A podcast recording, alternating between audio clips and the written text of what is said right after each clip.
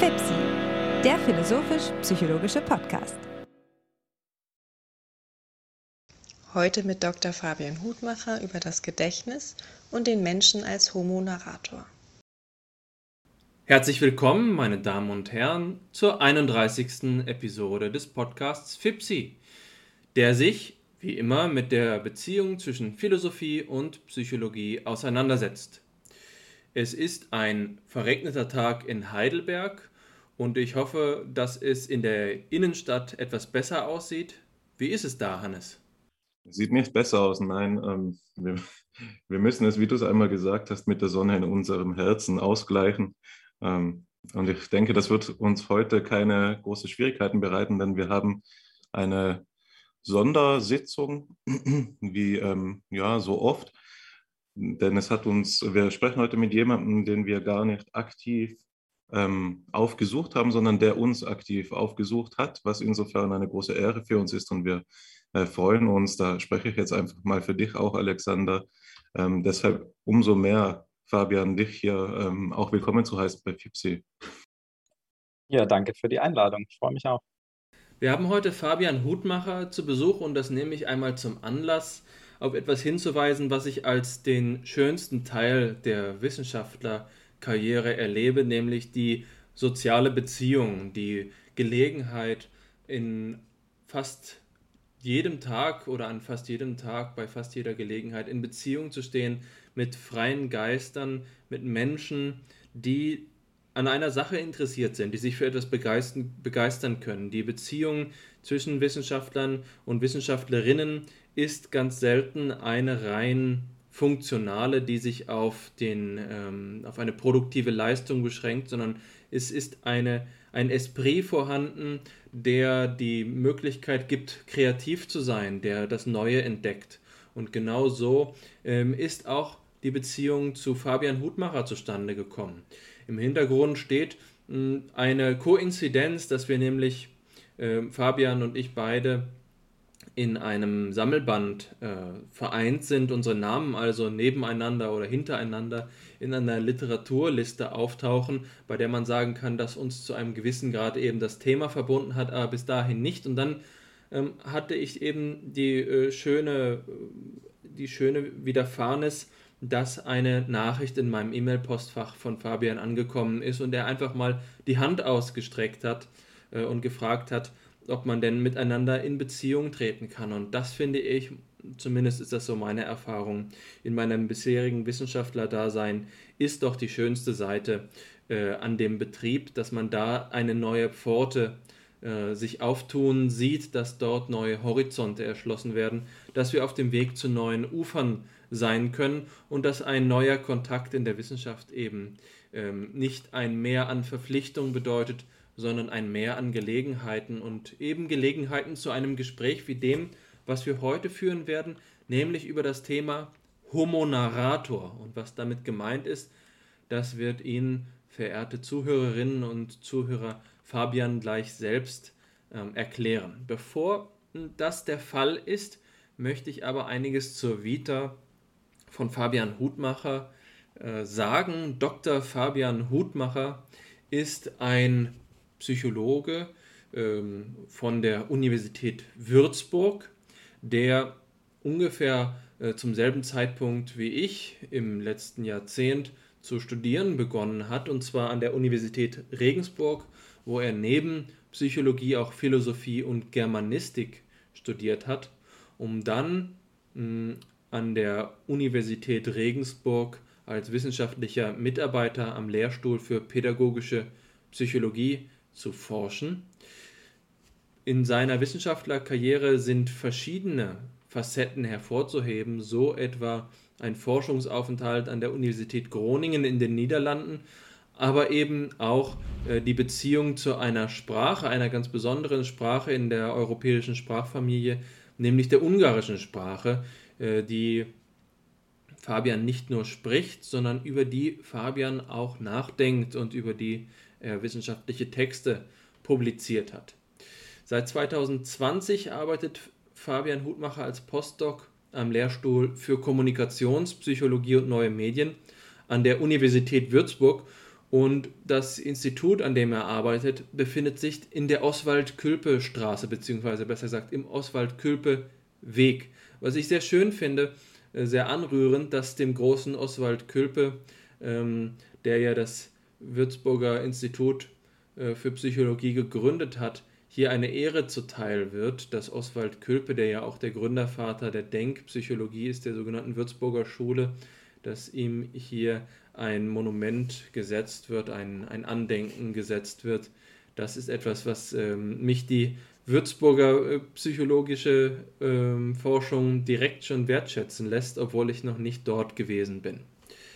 Ich möchte noch auf ein paar von den vielen äh, Publikationen, die Fabian Hutmacher bisher veröffentlicht hat, hinweisen, mh, die nämlich eine ganze Reihe von, äh, von Themen umfassen.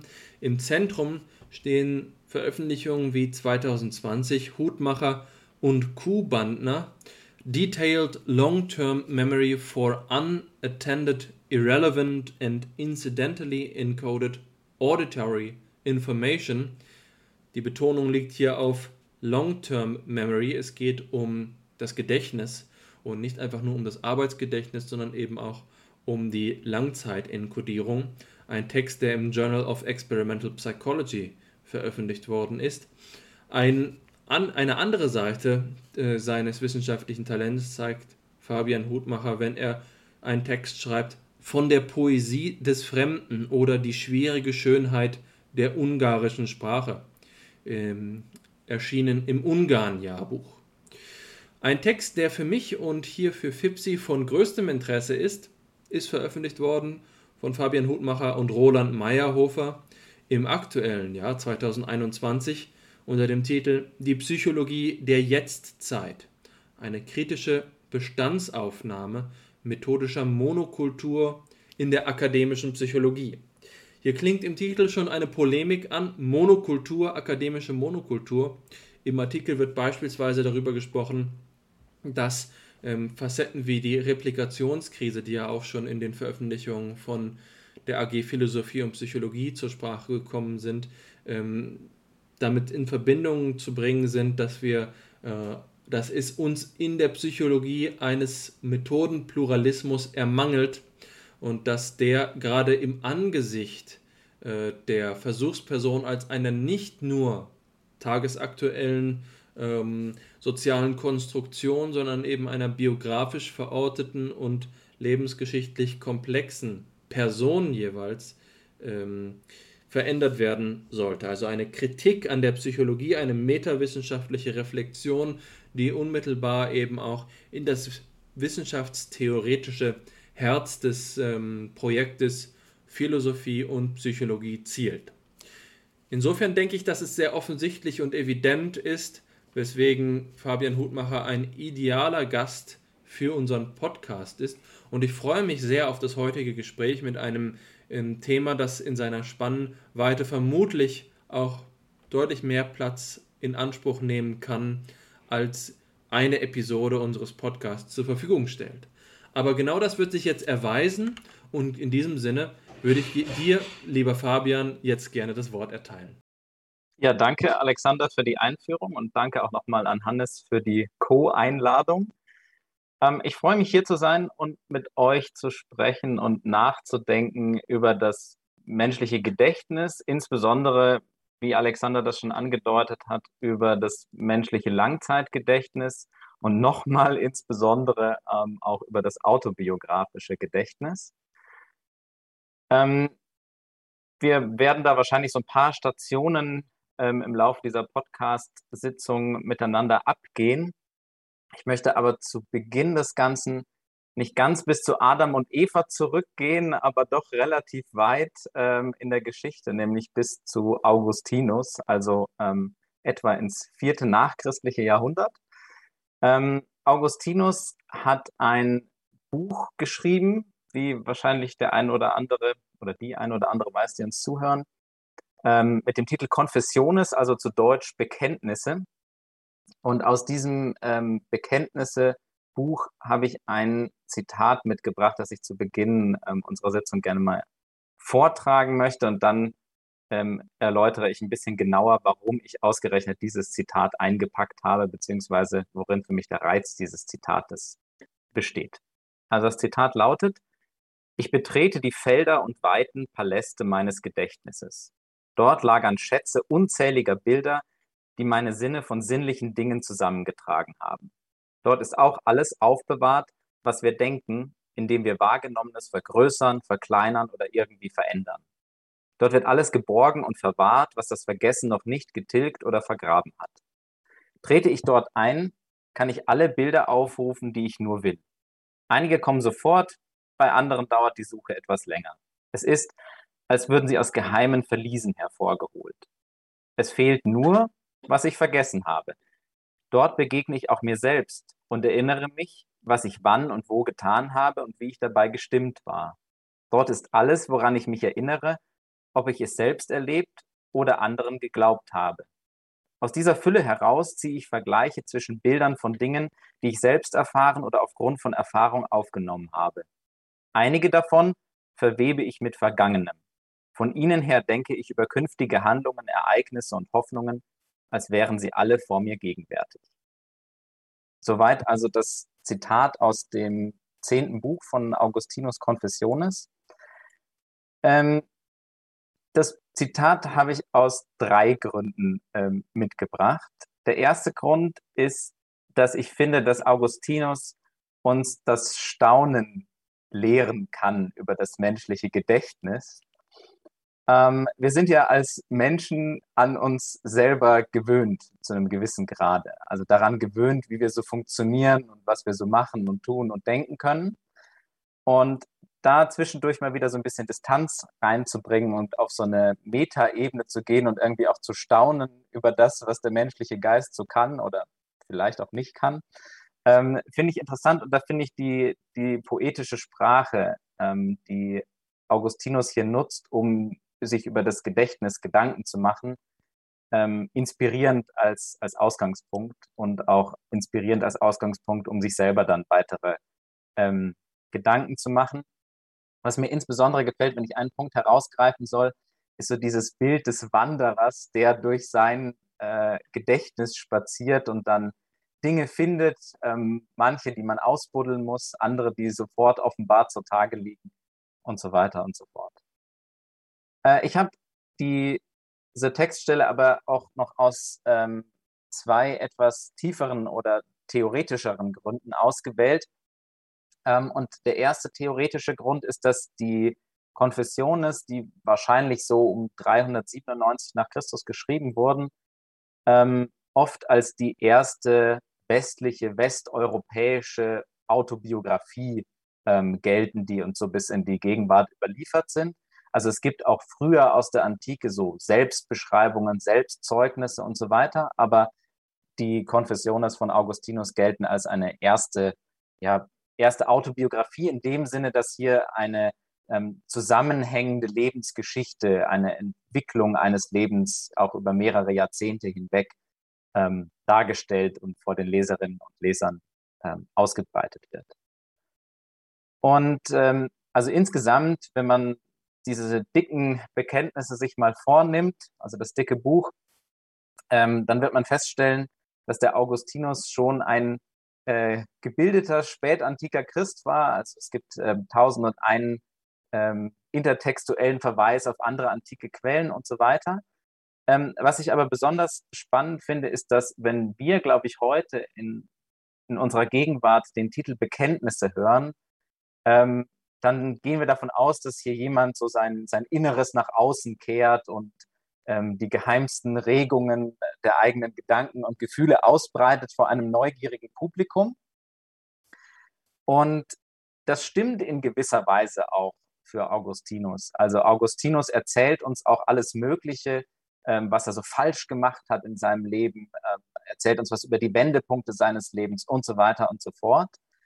Aber ähm, der Begriff äh, Bekenntnisse ist tatsächlich, wenn man sich es genauer anschaut, bei Augustinus mehrdeutig. Ähm, und um kurz jetzt hier mit Lateinkenntnissen anzugeben, also es gibt die Idee, dass ähm, Augustinus Bekenntnisse einmal zu lesen sind als eine Confessio Peccati, also als ein Sündenbekenntnis, bei dem er zeigt, naja, also ich bin auch nur ein Mensch, ich bin von Grund auf schlecht, das Einzige, was mich groß macht, ist Gott in seiner ähm, allumfassenden Güte und so weiter und so fort.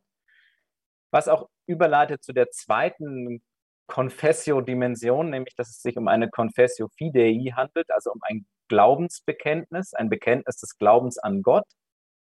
Und es ist darüber hinaus auch noch eine sogenannte Confessio Laudis, also ein Lobpreis Gottes, in dem eben angepriesen wird, wie großartig dieser Gott ist und äh, wie großartig die Schöpfung, die dieser Gott äh, hervorgebracht hat.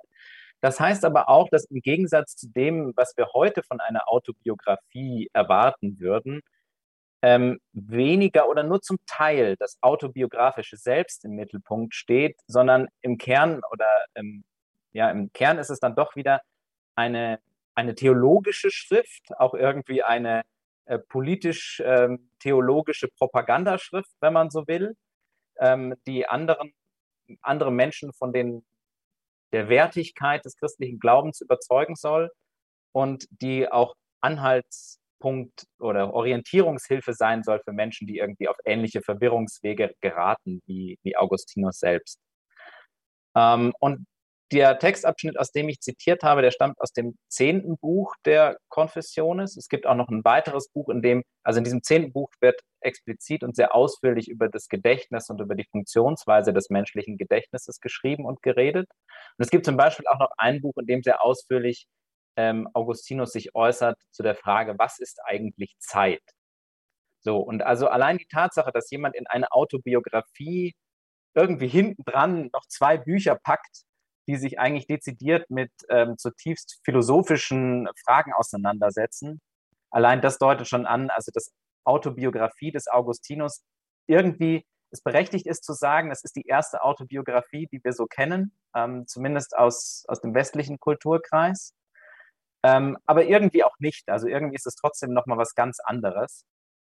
Ähm, und das finde ich im Kontext unserer heutigen gemeinsamen Sitzung auch besonders interessant, weil wir hier schon sehen, dass autobiografisches Erinnern und die Art und Weise, wie sich Menschen an ihr eigenes Leben erinnern und wie sie von ihrem eigenen Leben erzählen, ganz zentral auch mitgeprägt ist von den zeitlichen und kulturellen Umständen, ähm, durch die sich Menschen so durchbewegen. Also man kann eben diese Autobiografie nicht aus dem Entstehungskontext herauslösen, beziehungsweise gehen einem viele Botschaften und Nebendeutungswege verloren, ähm, wenn man so vorgeht. Das ist also der zweite Grund. Und der dritte Grund ist ähm, auch nochmal ein theoretischer. Und zwar, wenn wir uns nochmal das Zitat vergegenwärtigen, äh, das ich euch vorgetragen habe, dann sieht man ja, dass Augustinus in poetischen Bildern sowas entwirft wie eine Theorie des Gedächtnisses. Also er beschreibt ähm, Vorgänge des Erinnerns, er beschreibt aber auch Vorgänge des Vergessens. Ähm, er beschreibt auch den Versuch, dass sich nicht Erinnerungen manchmal sofort einstellen, sondern so Suchprozesse und den Versuch, also irgendwie Sachen, an die man nicht direkt rankommt, doch noch hervorzukramen und dergleichen mehr. Ähm, die Art und Weise, so würde ich jetzt aus der Perspektive der heutigen Psychologie aber formulieren, wie ähm, Augustinus über Erinnerungen spricht, ist an einer Stelle, glaube ich, reformbedürftig, wenn man das so formulieren möchte. Und zwar sind die Erinnerungen bei ihm etwas, etwas Statisches, also etwas Feststehendes, das man ablegt und dann wiederfindet. Das kann sich zwar in der Größe ändern, das steckt irgendwie drin, was auch immer dann genau damit ähm, gemeint ist. Also manche Dinge werden größer, manche Dinge werden kleiner. Aber die Erinnerungen sind wie so einzelne Bausteine und als solche Bausteine kann man sie eben dann auch wiederfinden oder eben nicht wiederfinden, wenn sie, wenn sie dauerhaft verschüttet ähm, gegangen sind. Und diese Idee, dass Erinnerungen vielleicht nicht so etwas Statisches sind, sondern etwas Bewegliches sind, das sich auch im Laufe der Zeit verändert, das seine Bedeutung verändert und dergleichen mehr. Ähm, das ist eben das, was uns als Grundgedanke dann zu dem Titel der, der heutigen ähm, Sitzung führt, nämlich zu der Vorstellung, dass der Mensch ein Homo narrator ist, also ein erzählendes Wesen, ein, ein erzählender Mensch.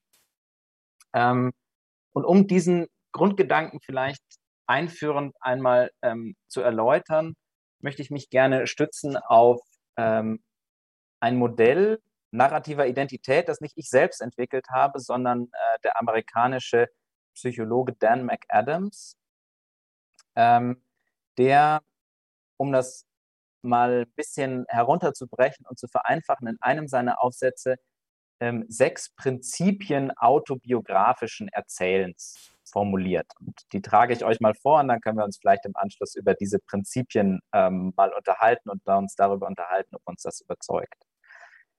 Also das erste Prinzip bei McAdams ist die Feststellung zunächst einmal, dass der Mensch ein Geschichtenerzähler ist, also eben ein Homo narrator.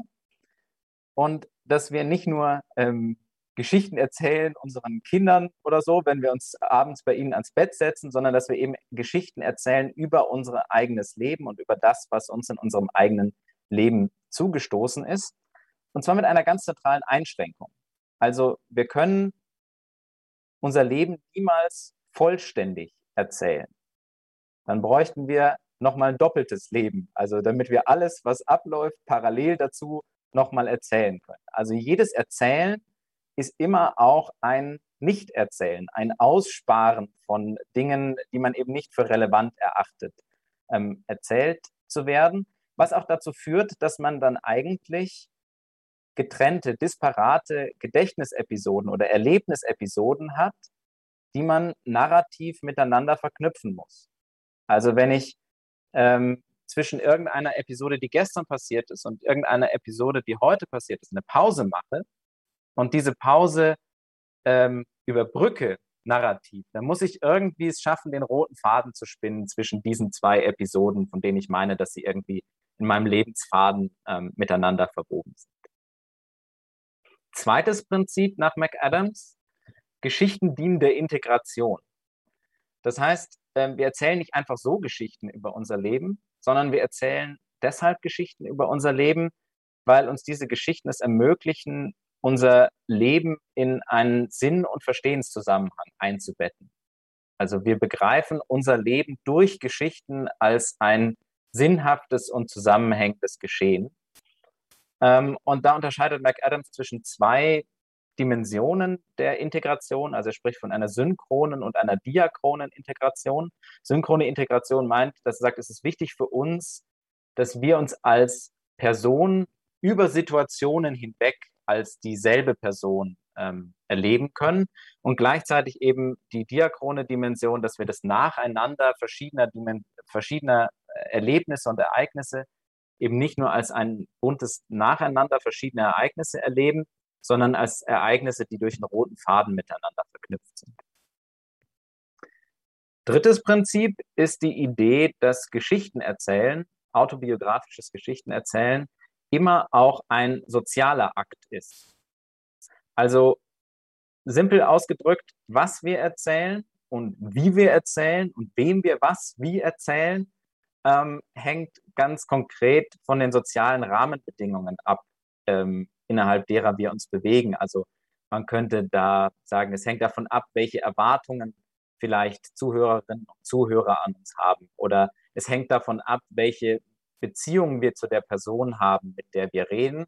Und je nachdem, mit wem wir reden, äh, reden wir über andere Dinge, reden aber auch über dieselben Dinge unter Umständen sehr unterschiedlich, eben angepasst an die Beziehung und an die Erwartungen und so weiter und so fort. Geschichten erzählen ist aber noch in der zweiten Hinsicht ein sozialer Akt. Sie ist auch deshalb ein sozialer Akt, weil das wiederholte Erzählen von ähm, erlebten Episoden es der erzählenden Person ermöglicht, im Austausch, im Erzählen die, die Bedeutung mancher Ereignisse erst zu verstehen und dann in den eigenen Lebensvollzug zu integrieren. Das heißt, es ist nicht die Idee, dass ich schon manchmal oder immer genau weiß, wie ich mein Leben erzählen will, sondern manchmal kann es eben auch sein, dass mir was Merkwürdiges zugestoßen ist, irgendwas, auf das ich mir noch keinen Reim machen kann.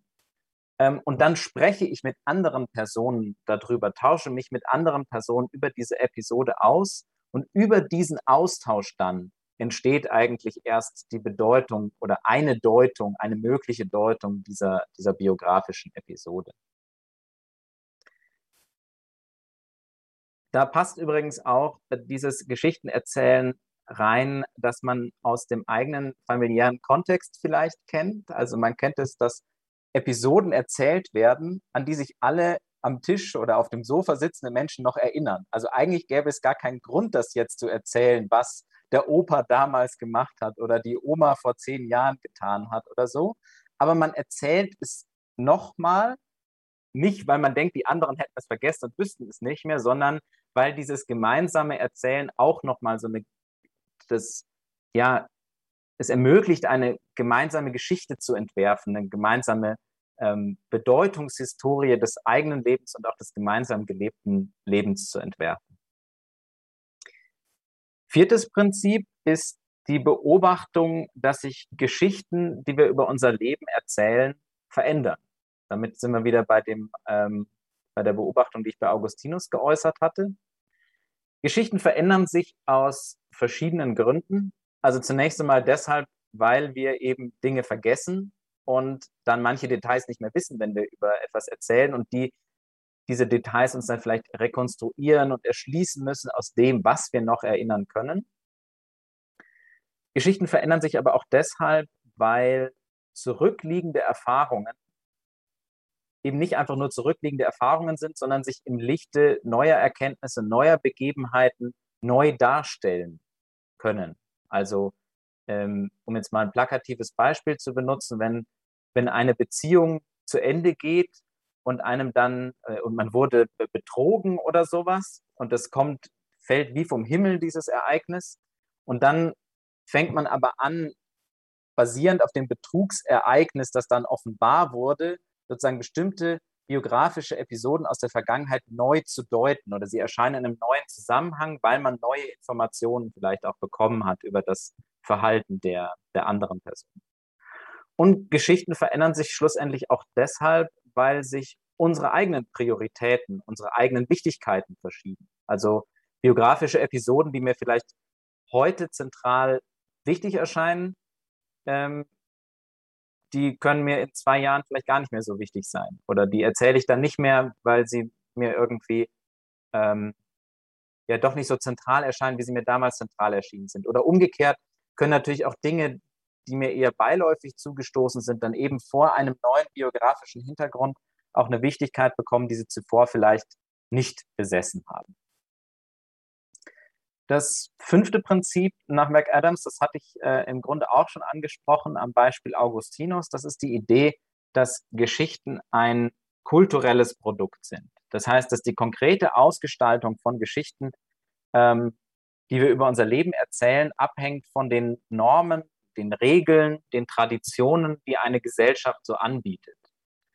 Ähm, besonders plakativ, finde ich, bietet sich da immer ein Bezug auf die Vereinigten Staaten an, da hat man auch so diese klassische American Dream Erzählung zum Beispiel. Also wenn, wenn man sein eigenes Leben durch die Brille des American Dream betrachten kann, das ist auf jeden Fall eine kulturell dort sehr tief ähm, verankerte Erzählung. Oder ähnlich gilt es auch für die Vorstellung, dass ähm, ja, das, das Leben so eine Mischung ist aus Hinfallen und wieder aufstehen. Also ähm, dass man gescheitert ist und aus diesem Scheitern lernt man dann produktiv was und so weiter. Also das sind so bestimmte kulturelle Deutungsmuster, die auch ähm, Kulturen, soziale Hintergründe anbieten zur Deutung der, der eigenen Lebensgeschichte.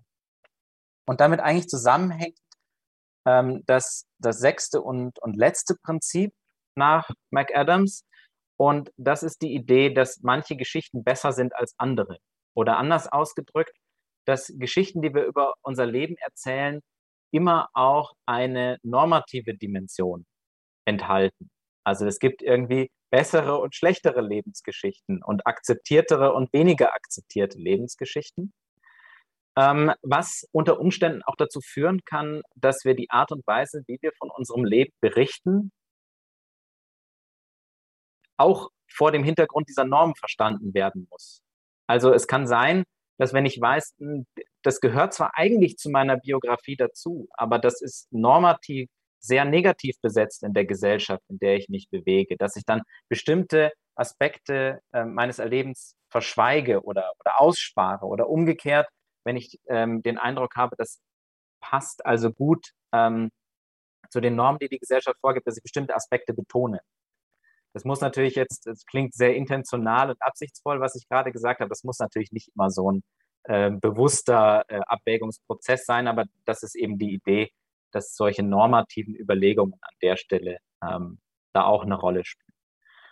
Und die Überlegungen, die ich jetzt versucht habe ähm, zu entwickeln ähm, und auf die wir vielleicht dann im Folgenden auch noch eingehen, ist, dass sich diese grundsätzliche Vorstellung, dass also der Mensch ein, ein Homo narrator ist, sich übertragen oder fruchtbar machen lässt, um sich bestimmte ähm, Grenzen autobiografischen Erlebens ähm, anzuschauen und sich denen genauer zu widmen. Aber vielleicht, bevor wir da in einzelne tiefen Bohrungen hineinschauen, ähm, sprechen wir vielleicht erstmal ein bisschen über diese Prinzipien narrative Identität. Ja, vielen Dank, Fabian, für dein äh, Exposé. Bevor ich auf die Prinzipien zu sprechen komme, der, des autobiografischen Erinnerns, äh, was ich gerne tun möchte, möchte ich aber doch noch mal kurz zum Eingangsstatement zurückkehren, das ja Augustinus Memorial-Lehre betraf. Und zwar, ähm, ich hoffe, du nimmst das mir nicht übel, aber ich würde Augustinus gerne ähm, in Schutz nehmen, nämlich ähm, bezüglich des einen Kritikpunktes, den du genannt hast. Ich glaube, du hast zu Recht äh, darauf hingewiesen, dass Augustinus hier so etwas wie eine sehr frühe Theorie des Gedächtnisses skizziert, die ganz ähm, verschiedene Aspekte, die wir heutzutage natürlich sehr viel besser empirisch beforschen können, als es damals möglich war, eben in der intellektuellen Anschauung und der, aus der Lebenserfahrung her geschöpft. Aber ich habe mir gerade auch nochmal eben die entsprechende Passage aus dem zehnten Buch angeschaut, parallel. Dort werden verschiedene Komponenten des Gedächtnisses eben vorweggenommen, nicht nur eben das aktive und das passive Erinnern, so etwas wie die zentrale Exekutive spricht da von einem äh, Moment des Willens im Erinnern, ähm, unterscheidet zum Beispiel zwischen dem Akt des Erinnerns und dem Erinnerungsinhalt und so fort. Und der Punkt, also alles da ist auch so instinktive Anteile des Erinnerns. Also wie kann es denn sein, dass wir überhaupt zwei Gerüche voneinander scheiden können aus dem Gedächtnis? Er meint, das gelingt uns äh, instinktiv richtig, die Lilie nicht mit der Rose zu verwechseln. Also da gibt es viele interessante Anschlusspunkte für verschiedene wissenschaftliche Ansätze. Und nun glaube ich auch gar nicht, dass die Kritik, die du genannt hast, nämlich dass der Erinnerungsinhalt zu statisch gedacht ist, grundsätzlich falsch ist. Ich glaube, man müsste ihn nur reformulieren. Und zwar eben die Passage, die dort steht, ähm, die du auch angesprochen hast, ich zitiere sie nochmal kurz. Äh, dort ist alles auch, äh, dort ist auch alles aufbewahrt, was wir denken, indem wir Wahrgenommenes vergrößern, verkleinern oder irgendwie verändern. Dann müssten wir doch, wenn wir charitable reden wollen, also wenn wir wohlwollend äh, Augustinus interpretieren wollen und ihn so stark wie möglich machen wollen, eben sagen, hier steht auch das irgendwie verändern, ähm, das dann doch so etwas wie einen konstruktiven Anteil des Gedächtnisses vielleicht erlauben würde. Andere Passagen gibt es in, dieser, in diesem Buch, in dem es heißt, wie das Gedächtnis ähm, nun die Inhalte hervorbringt. Das ist ein großes Geheimnis, nicht wahr? Das kann er selbst nicht beantworten, aber es gibt da eben Verfälschungsprozesse. Also ich glaube, dass das angelegt liegt im Keim. Nun glaube ich aber trotzdem, dass der Vorwurf der zu großen Statik in die richtige Richtung geht. Und zwar, weil ähm, Augustinus sich hier eines Vorwurfs ähm, ja, schuldig macht, ähm, den man mit Bergson gut formulieren kann, und zwar, dass er eben das Gedächtnis, also das, Be einen, eine, das Bewusstsein im weitesten Sinne ver, verräumlicht und damit einer unzulässigen Hypostase eben sich schuldig macht. Also das Bild, das hier ähm, angemalt wird, ist doch, dass das Gedächtnis so etwas ist wie ein eben ähm, Paraphrase unendlicher Innenraum mit unendlicher Fassungskraft, nicht wahr? in dem Berge, Meer, Menschen, Vergangenheit, in der alles ist. Und dieses, er, er hat hier zwar ein Bild der Repräsentation, nicht wahr? Was für Augustinus erinnert wird, sind nicht die Dinge selbst, sondern die Bilder der Dinge im Gedächtnis. Aber dennoch ist alles das im Gedächtnis gefasst. Und das ähm, denkt Augustinus, glaube ich, sehr stark räumlich.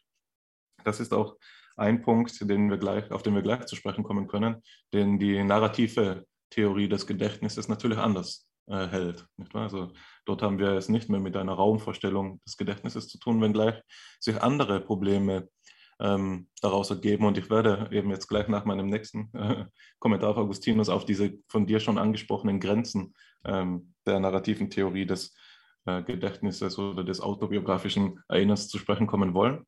Der letzte Kommentar eben zu Augustinus ist für mich zugleich der interessanteste, weil Augustinus hier so einen Gedanken wie den des Mikrokosmos-Gedanken des Menschen eben anstimmt, also die Idee, dass der Mensch in sich das Ganze des Universums in seiner Ordnung widerspiegelt, nur eben im Kleinformat, im, im Mikro, auf der Mikroebene eben. Das hat, ähm, glaube ich, äh, für Augustinus wird das herrühren aus so einem Lebensgefühl, des, ähm, das ist jetzt eine wilde spekulative Hypothese von mir, also kann ich auch nicht ähm, sonderlich gut historisch äh, belegen, aber ich glaube trotzdem, dass sie nicht ohne Wert ist. Also ich glaube, es wird herrühren aus so einem Lebensgefühl, wie man sie eben von den scholastischen Autoren auch kennt, dass es doch ein ähm, Wunder ist, das erklärungsbedürftig ist, dass der Mensch als Teil der Schöpfung in der Schöpfung ist und diese Schöpfung aber in sich wiederfindet. Nicht? Also die Repräsentatio ist doch das Wiederfinden der göttlichen Ordnung in sich selbst und damit so etwas wie eine Verbürgung auch der eben Gotteskindschaft. Also hier ist, glaube ich, das, was er anspricht, wenn er sagt, er weiß nicht, wie das, äh, der Gedächtnisinhalt hervorgebracht wird. Er versteht nicht, wie es so viel fassen kann und so weiter. Das sind alles Atteste auf die Endlichkeit des Menschen, der sich eben da in all diesen Formulierungen der Verborgenheit, des Rätselhaften, des Geheimnisvollen zurückverweist auf den allmächtigen Herrgott, nicht wahr? Und da erstaunt ist eben oder verwundert ist, du hast gesagt, er bringt uns das Staunen bei, das Taumerzählen. Äh, und ich denke, dass das ein besonders interessanter Punkt ist, weil ähm, es auch zu, für so eine Reformulierung ähm, erlaubt, wie ich sie gerne treffe in diesen anthropologischen Belangen, dass Augustinus hier auch expressis verbis eben die ähm, Rätselhaftigkeit des Gedächtnisses so auffasst, dass es ähm, doch so zu sein scheint, dass das Gedächtnis Berge, Ozean und so fort, die ganze Vielfalt und den ganzen Reichtum der Welt in sich bergen kann, aber doch nicht den Menschen selbst. Nicht wahr? Und dann fragt er, ist es denn eine Enge des Geistes, dass es sich selbst nicht enthalten kann? Oder ist es eben ja, die Gotteskindschaft? Also weil sich selbst zu enthalten, die ganze Schöpfung mit sich, äh, in sich ent, äh, zu enthalten, implizieren würde, damit Gott in sich zu, äh, also Gott in sich enthalten, auch implizieren würde und das zu viel gewollt ist. Also muss es hier so etwas geben wie eine absolute Schranke der Intransparenz. Also Gotteskindschaft und Endlichkeit des Geistes gehen hier für mich eben aus einer aus Erwägungen einer christlichen Anthropologie hervor. Genau. Also so, so weit würde ich Augustinus gerne in Schutz nehmen wollen, aber trotzdem attackieren. Also natürlich macht er vieles aus heutiger Sicht unter Anführungszeichen falsch, nicht wahr? Und für mich aber liegt die größte ähm, Fehlleistung darin, dass er eben das Gedächtnis verräumlicht und vielleicht das aus einem, das ist kein Versäumnis mehr, aber eine Schranke der Fremdheit für uns liegt eben darin, dass aus einem Lebensgefühl herauszusprechen scheint, das für uns nur noch schwerlich nachzuvollziehen ist. Etwa zumindest ähm, könnte man sagen, dass wir deutlich säkularisierter denken und fühlen, als Augustinus es damals tat. So, jetzt habe ich gesagt, ich will noch kurz, ich habe mich jetzt eh schon ein bisschen verhaspelt auf die, ähm, auf die Grenzen des ähm, autobiografischen Erinnerns zu sprechen kommen. Und da würde ich es einfach mal so handhaben, dass ähm, ich sagen würde, dass wo, also dass das Problem, das bei Augustinus vorliegt, der Verräumlichung, doch in diesem narrativen Bild des Gedächtnisses seine Entsprechung findet in einer Intellektualisierung des Gedächtnisses, sage ich jetzt mal. Etwa, warum sollte Gedächtnis vor allem oder äh, für den Menschen auf eine wesentliche Weise bloß in Geschichten ähm, verlaufen, bloß in der Erzählung, äh, in der Erzählungsform, bloß in der Deutungsform und so weiter statthaben. Was ist denn nun mit all dem Unmitteilbaren? Was ist mit ja, dem Gedächtnis, äh, der, der, was ist mit der Erinnerung von einem traumatischen Ereignis, das ich nicht zur Sprache bringen kann, das mich aber dennoch als Person mitbestimmt, also an einem konkreten Problem. Was ist mit der Erinnerung an ähm, das Gefühl beim ersten Kuss, nicht wahr? Ist das etwas, das sich der Sprache gibt oder gibt es da nicht eine auch unüberbrückbare Kluft von Erzählung und Erinnerungsinhalt, nicht wahr? die, was aber nicht heißt, dass ähm, dieser unerzählbare, nicht mitteilbare Erinnerungsinhalte deshalb nicht wären, nicht real wäre wie die anderen ähm, erzählbaren, mitteilbaren Erinnerungsinhalte real sind und uns doch ganz wirklich durchformt. Die Psychoanalyse wäre eine Gedankenströmung, die vielleicht eben, auch wenn sie natürlich so etwas wie einen Logomorphismus des Unbewussten annimmt, das hat Derrida und Ricoeur ganz äh, korrekt meines Erachtens und auch Wolfgang Loch ganz korrekt ähm, herausgestellt.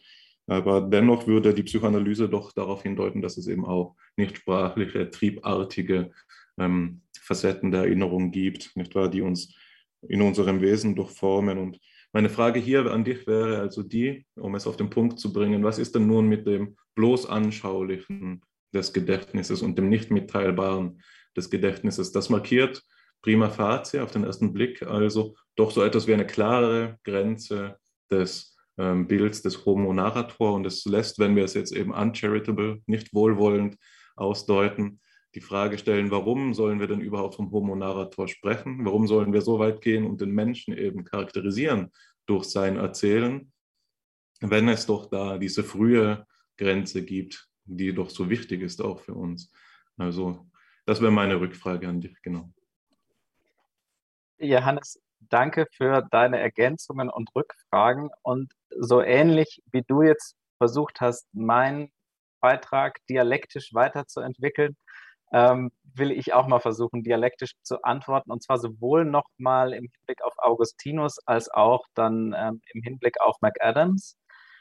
Ähm, zunächst mal zu dem uns so fremden Lebensgefühl, das du angesprochen hast und das bei Augustinus zum Ausdruck kommt. Äh, da gebe ich dir einerseits recht, dass dieses Lebensgefühl für uns natürlich wirklich fremd ist und sich aus einer gewissen, ja, vielleicht auch nur aus einer gewissen Perspektive uns einigermaßen nachvollziehbar überhaupt zu erschließen ist. Aber das Interessante finde ich, und das hatte ich am Anfang auch versucht anzudeuten, dass ähm, Augustinus wirklich so sehr staunt und ähm, nachdenkt und das so faszinierend findet, das menschliche Gedächtnis.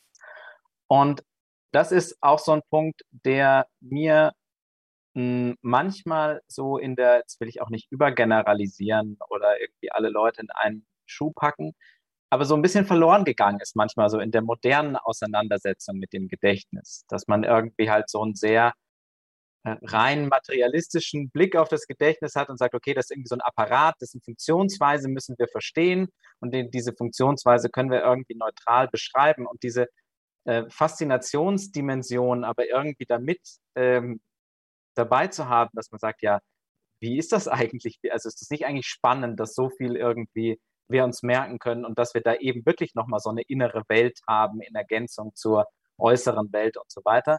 Das ist auch selbst dann, wenn wir das Lebensgefühl nicht eins zu eins so teilen können, glaube ich, ein ähm, schöner Aspekt, den man versuchen kann, auch für sich ähm, lebendig zu halten. Und zum anderen bin ich froh, dass du die Ehre des Augustinus noch mal ein bisschen gerettet hast. Vielleicht ähm, ist in meiner Formulierung, hat er auch zu äh, negativ abgeschnitten oder negativer abgeschnitten, als ich ihn eigentlich darstellen möchte. Ich würde dir nämlich eigentlich schon auch recht geben, dass wenn man sich diese Passagen aus äh, heutiger Perspektive durchliest oder mit dem Blick eines Gedächtnisforschers des 21. Jahrhunderts durchliest, dann stellt man eben fest, dass wirklich sehr, sehr viele Gedächtnisprozesse, die heute auch in verschiedensten Gedächtnismodellen ähm, formalisiert wurden, eben in einer ja uns auch zum Teil fremden Sprache, aber eigentlich vorangelegt oder vorformuliert ähm, sind, sodass man sagen kann, aha, okay, also hier ist Metagedächtnis, hier ist ähm, und so weiter und so fort. Also dass man wirklich den Finger darauf legen kann und sagen kann, ja, eigentlich hat er diese ganzen Gedächtnisprozesse, die es so gibt, schon ganz gut ähm, schon ganz gut beschrieben und erfasst. Und dann würde ich, das ist eine Frage, über die wir uns gerne auch ein bisschen unterhalten können, Augustinus ähm, gegen den Räumlichkeitsvorwurf fast ein bisschen in Schutz nehmen wollen oder ähm, eher die Frage in den Raum stellen, ob man über das Gedächtnis überhaupt anders sprechen kann als in Metaphern um jetzt mal eine große These in den Raum zu stellen. Also es gibt da ein ein schönes Buch des äh, mittlerweile emeritierten äh, niederländischen Psychologiehistorikers Douwe Dreisma, der so zeigt, wie sich Gedächtnisvorstellungen im Laufe der Zeit verändern, aber nicht nur die Modelle, sondern die Art und Weise, wie über das Gedächtnis gesprochen wird. Und was er da zum Beispiel zeigt, ist, ähm, dass eigentlich immer in bestimmten Metaphern über das Gedächtnis gesprochen wird und dass diese Metaphern oft zu aktuellen technologischen Entwicklungen passen. Also ähm, Alexander hatte das vorhin in der Einführung gesagt, dass ich nicht Arbeitsgedächtnis mache, sondern Langzeitgedächtnisforschung hauptsächlich. Natürlich auch die Vorstellung, dass es ein Arbeitsgedächtnis gibt. Das ist ähm, sehr nah angelehnt auch an diese Computermetaphern und an die Vorstellung, dass das menschliche Gedächtnis irgendwie ein bisschen so funktioniert wie so ein Computer.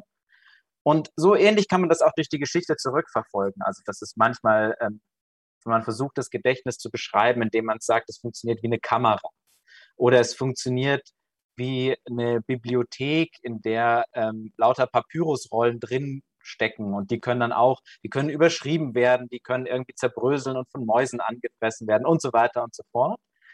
Und das, ähm, jetzt würde ich sagen, klar, natürlich, wenn man die Metapher allzu wirklich wörtlich nimmt und sagt, naja, das Gedächtnis lässt sich nicht nur hilfsweise vergleichen mit einem weiten Feld, sondern es ist ein weites Feld, dann macht man irgendwie einen Fehler. Aber andererseits glaube ich, dass solche Gedächtnismetaphern auch sehr hilfreich sein können. Also wenn ich mir denke, es könnte doch sein, dass das Gedächtnis eigentlich so funktioniert wie ein Computer. Vielleicht komme ich über diese Analogie, über diese Metapher auch auf bestimmte Fragen im Hinblick auf das menschliche Gedächtnis, die ich mir gar nicht gestellt hätte, wenn ich nicht diese, diese Metapher, wenn ich nicht diese Bilder verwendet hätte. Und der ähm, eigentliche Fehler scheint mir dann eher darin zu liegen, ähm, dass, man, dass man die Bilder als das Eigentliche nimmt. Also dass man denkt, das Gedächtnis ist wirklich ein Computer. So, und ich sage, es ist wie ein Computer oder es ähnelt in bestimmten Funktionsprinzipien einem Computer oder sowas das ähm, zu Augustinus und so ähnlich die ähm, oder in ähnliche dialektische Richtung noch kurz meine Antwort ähm, zu McAdams. Also einmal ähm, würde ich hier wiederum McAdams gegen den Vorwurf der Intellektualisierung ähm, in Schutz nehmen. Was ich verschwiegen hatte, ist, dass ähm, das Persönlichkeitsmodell, äh, das, das McAdams vorschwebt, durchaus noch ein bisschen komplizierter ist. Also er unterscheidet eigentlich drei Ebenen und diese Homo narrator, diese erzählende Ebene ist eigentlich sozusagen die, ja, die höchste oder die dritte Ebene. Also höchst in dem Sinne, dass sie sich auch am spätesten im Lebensverlauf ähm, entwickelt. Und vielleicht trage ich mal kurz die beiden anderen Ebenen der Vollständigkeit halber noch nach. Ähm, er sagt also, die Person ähm, ist lässt sich beschreiben als Actor, als Agent und als Author. Den Author, das ist das, was wir kennengelernt haben. Das ist der, diejenige Person, die ihre Lebensgeschichte erzählt.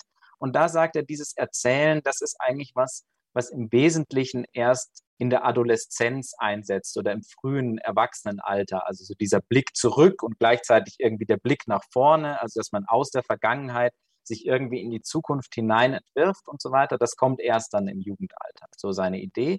Und die beiden anderen Ebenen oder Beschreibungsebenen als Actor und als Agent, die sind ein bisschen früher dran. Das ähm, Actor, das sind diese Dinge, die so auf ursprüngliche, oft schon, wie er argumentiert, so angeborene Temperamentsunterschiede zurückgehen und sich dann so zu Charaktereigenschaften oder Persönlichkeitsdimensionen entwickeln, so im Sinne der dieser Big Five, die man oft ähm, auch kennt, also so Extraversion, Neurotizismus, Offenheit und so weiter und so fort. Und sagt, also das entwickelt sich sozusagen ab der, ist also das, was sich am frühesten entwickelt in der frühen Kindheit und dann irgendwann mit der Zeit ein bisschen, bisschen stabiler wird, so die Idee. Und dann gibt es noch die Beschreibungsebene der Person as Agent, also als, als handelnde Person. Und da meint er, dass er so ab der irgendwo ab der mittleren Kindheit ähm, Menschen dann auch ähm, ja, Motive, Motivationen, Werte, Ziele und so weiter ihres Handelns ähm, entwickeln, die über so unmittelbare ähm, Persönlichkeitsäußerungen oder Charakteräußerungen dann hinausgehen. Und abgesehen davon, und das ist dann auch der, ähm, also du hattest ja gesagt, ja, was ist denn eigentlich mit so körperlicheren Erfahrungen, solchen Dingen? Und da würde ich dir absolut recht geben, ähm, falls wir in der heutigen Folge auch noch auf das Thema Demenz zu sprechen kommen, ist das, glaube ich, ein ganz guter Punkt, um den Gedanken nochmal aufzunehmen. Also, weil ja Demenz genau einer dieser Punkte ist, an dem die narrative Erzählung des eigenen Lebens unter Umständen an Grenzen stößt. Und man dann, wenn man das Modell jetzt ins Extrem treibt, sagt, ja, gibt es dann überhaupt irgendwie noch eine Person, gibt es dann überhaupt noch eine Person mit Geschichte und so weiter und so fort. Ähm, und da kann man, glaube ich, eben die Grenzen dieses narrativen Identitätsmodells nochmal ausloten und sich überlegen, ähm, was das bedeutet und vielleicht welche anderen Gedächtnis eben außer diesem narrativen Erzählen auch noch wichtig sind und auch eine Geschichte in sich tragen. Aber vielen Dank für deine Erläuterung und ich freue mich sehr, dass das Gespräch schon zu diesem Zeitpunkt ähm, Fahrt aufgenommen hat und wir Positionen miteinander abgleichen. Ich glaube, dass das auch der eigentliche Wert von ähm, wissenschaftlichen Dialogen ist. Zumindest meiner Auffassung nach besteht die Kernaufgabe von Wissenschaft in der Kontroverse, auch wenn sie unangenehm sein kann, weil man ähm, Kontroversen nicht simulieren kann.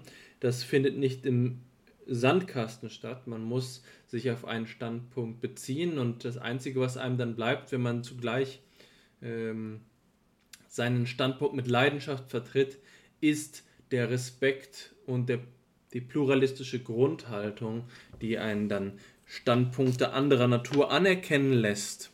Und zu jeder Kontroverse gehört auch immer die Prospektive der Niederlage oder des Sieges und zu wissen, dass man dann, wenn man eine Position vertritt, eben auch derjenige sein kann, der eines Besseren belehrt wird ist gerade, glaube ich, der notwendige Habitus, um überhaupt wissenschaftlichen Fortschritt erreichen zu können.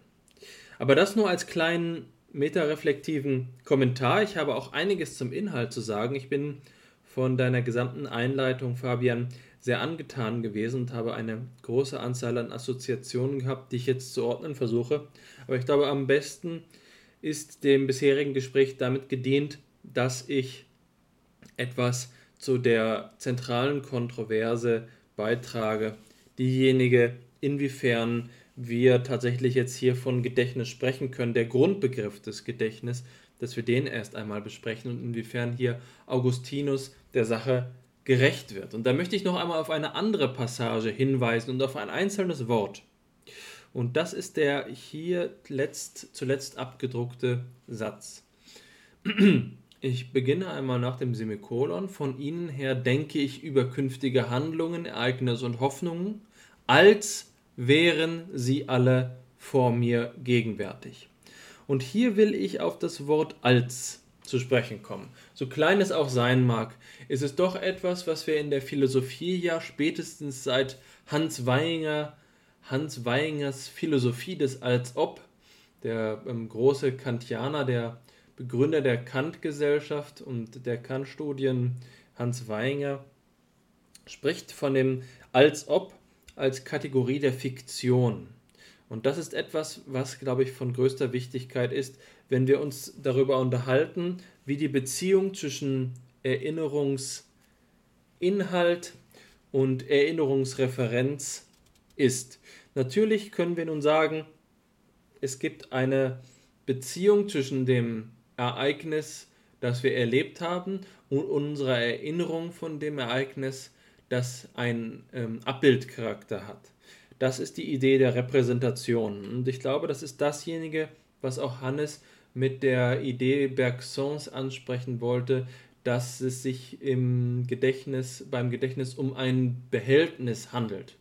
Und hier ist jetzt für mich die entscheidende und schon seit langer Zeit sehr spannende Frage, die mich immer wieder umtreibt, wenn ich auf das Gedächtnis zu sprechen komme, nämlich ob eine repräsentationale Auffassung angemessen ist. Die unmittelbare Frage ist natürlich, was könnte es sonst sein? Ist es nicht so, dass wir zum Beispiel evolutionär davon sprechen können, dass der Anspruch, ähm, dass die Funktion von einem Ort im Gehirn, das sich so formiert, dass es einen Zustand aufrechterhält, um darauf später als Referenz zurückzukommen, gerade eigentlich die Konservierung ist und Konservierung im Medium eines sonst ablaufenden, weiterlaufenden Weltgeschehens eben nur so stattfinden kann, dass hier Erhaltung vorliegt. Aber dann haben wir eben doch die äh, Möglichkeit, das anders zu betrachten. Und zwar dann, wenn wir die Situation, in der wir von einer Erinnerung sprechen, nicht allein darauf beziehen, dass es eine Beziehung ist zwischen mir und ähm, einem Speicher, aus dem ich etwas abrufe oder aus dem ich etwas hervorhole, sondern eben dasjenige, was wir zumindest andeutungsweise, und auch hier ist die Frage, ob das eine Metapher ist, ähm, bei Heidegger finden. Und das ist äh, also die Idee, dass das Gedächtnis nicht einfach nur ein Begriff ist, der für sich alleine steht, sondern dass er etymologisch in Verbindung steht mit dem Denken, mit dem Gedanken. Gedacht, gedacht, Gedächtnis, da sehen wir schon die Verwandtschaft in dem Wort gedacht. Und Heidegger sagt eben, Gedächtnis denkt an das Gedachte. Gedächtnis ist die Versammlung des Denkens. Und das ist vielleicht der Punkt, an dem wir sagen können, ähm, was heißt Denken? So ist ja auch der Titel seiner, seines berühmten Vortrags aus den 50er Jahren. Und Heidegger kommt dabei eben darauf zu sprechen, in einer nach meinen Begriffen durchaus phänomenologischen Manier, dass wir, wenn wir an etwas denken, dieses Gedachte nicht einfach nur ähm, in einem Inneren bei uns haben, für uns haben, abgeschlossen haben, sondern dass wir uns im Denken immer einer Sache zuwenden. Das heißt, es gibt, wenn wir vom Denken sprechen, nicht so etwas wie eine Privatsphäre, auch dann, wenn das Denkgedachte nur fantastisch ist oder vermeintlich nur fantastisch ist, beziehen wir uns doch auf es als etwas, das ähm, nicht in uns ist, sondern das in der Welt ist. Und das ist jetzt das Spannende.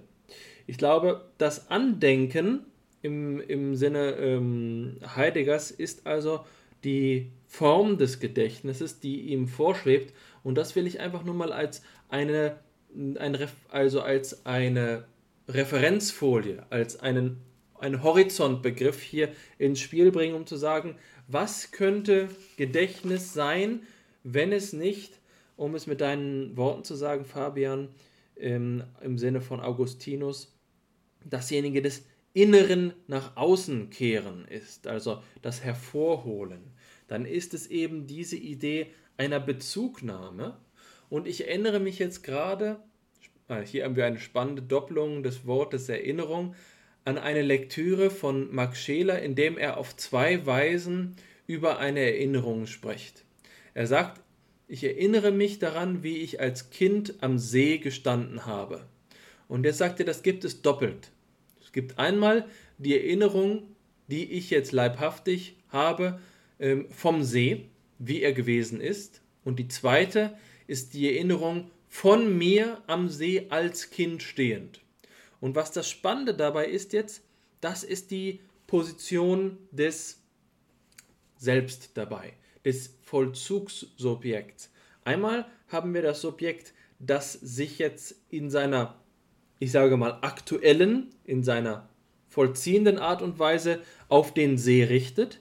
Ich blicke durch sozusagen meine Augen, äh, die ich als Kind gehabt habe, auf den See, aber ich blicke als der Mann, der ich inzwischen geworden bin, auf diesen See. Und der See ist ein anderer geworden als derjenige, der er für mich als Kind gewesen ist. Ich kann die unendliche Weite, die ähm, manches für ein Kinderauge hat, eben gar nicht mehr mitvollziehen. Aber ich blicke eben auf den See.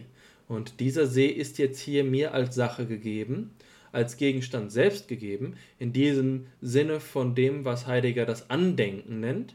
Und dann haben wir das Zweite. Und das ist, glaube ich, das, worüber wir oft ähm, sprechen, wenn wir von dieser Rep diesem repräsentationalen Sinne des, äh, des, äh, des Erinnerns sprechen. Nämlich, ich denke an mich, wie ich am See stehe als Kind. Und das kann dann eben auch in so einer konservierenden ähm, Beziehung enthalten, dass ich von mir als Kind davon ausgehe, dass mir die Welt unendlich groß erscheinen musste.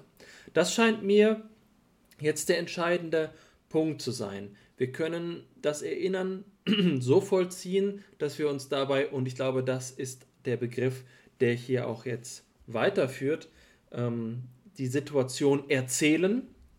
Und dann haben wir eben diesen schönen Begriff des Narrativs, mit dem du dich ja intensiv auseinandersetzt, indem wir sagen, unsere Erinnerung ist etwas, was sich vor unserem geistigen Auge als eine geschlossene Situation, die sich dann eben auch repräsentieren lässt, konstituiert. Aber dann gibt es dann noch diese primordiale, diese ursprünglichere Ebene, von der Heidegger spricht. Das Andenken, sozusagen die reine Gegenwart des Sees, der dort vor mir ist. Das Gesicht meiner Mutter. Wenn ich äh, an dieses Gesicht nun gerade denke, dann habe ich es nicht in dieser indirekten Weise repräsentiert, in der ich selbst Bestandteil der Erinnerung bin, sondern es ist mir gegenwärtig. Und das ist jetzt, glaube ich, der Unterschied zu dem Satzteil, den ich hier, auf den ich jetzt hinweisen wollte. Wir haben einmal die Erinnerung, als wäre sie gegenwärtig, und zwar vor mir, und das setzt eben gerade auch eine Abgrenzung voraus, die dieses vor mir eigentlich mit mich mit in die hinein in die Erinnerung zieht und dann haben wir die Erinnerung, die mir gegenwärtig ist. Und diese Gegenwärtigkeit des Sees vor meinem Auge, des Gesichtes meiner Mutter vor meinem Auge, ist etwas ganz anderes, ähm, wenn wir die Konstitution der Erfahrung, die immanente Konstitution der Erfahrung berücksichtigen. Und ich glaube, dass man das jetzt in einen größeren Kontext einordnen kann, ähm, den ich ähm, mit etwas in Verbindung bringen möchte, was für die Autobiografiegeschichte, die Geschichte der Autobiografie von größter Bedeutung ist, so wie sie zum Beispiel von Georg Misch ähm, erzählt wird. Georg Misch, der ja einer der großen philosophischen Psychologen, der, einer der Schüler von Wilhelm Dilthey gewesen ist, der sich mit der Autobiografie auseinandergesetzt hat. Und er spricht von dem Begriff der Entdeckung der Individualität.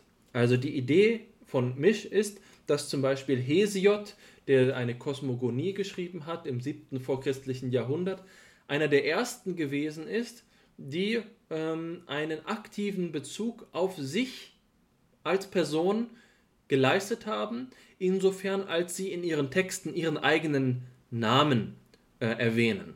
Und dort in diesem Zusammenhang wird Augustinus, auch bei Georg Misch, immer wieder hervorgehoben als jemand, der den Subjektbegriff selbst in unserer, genauso wie du es gesagt hast, Fabian, in unserer westlich-abendländischen Art und Weise in den Mittelpunkt gestellt hat.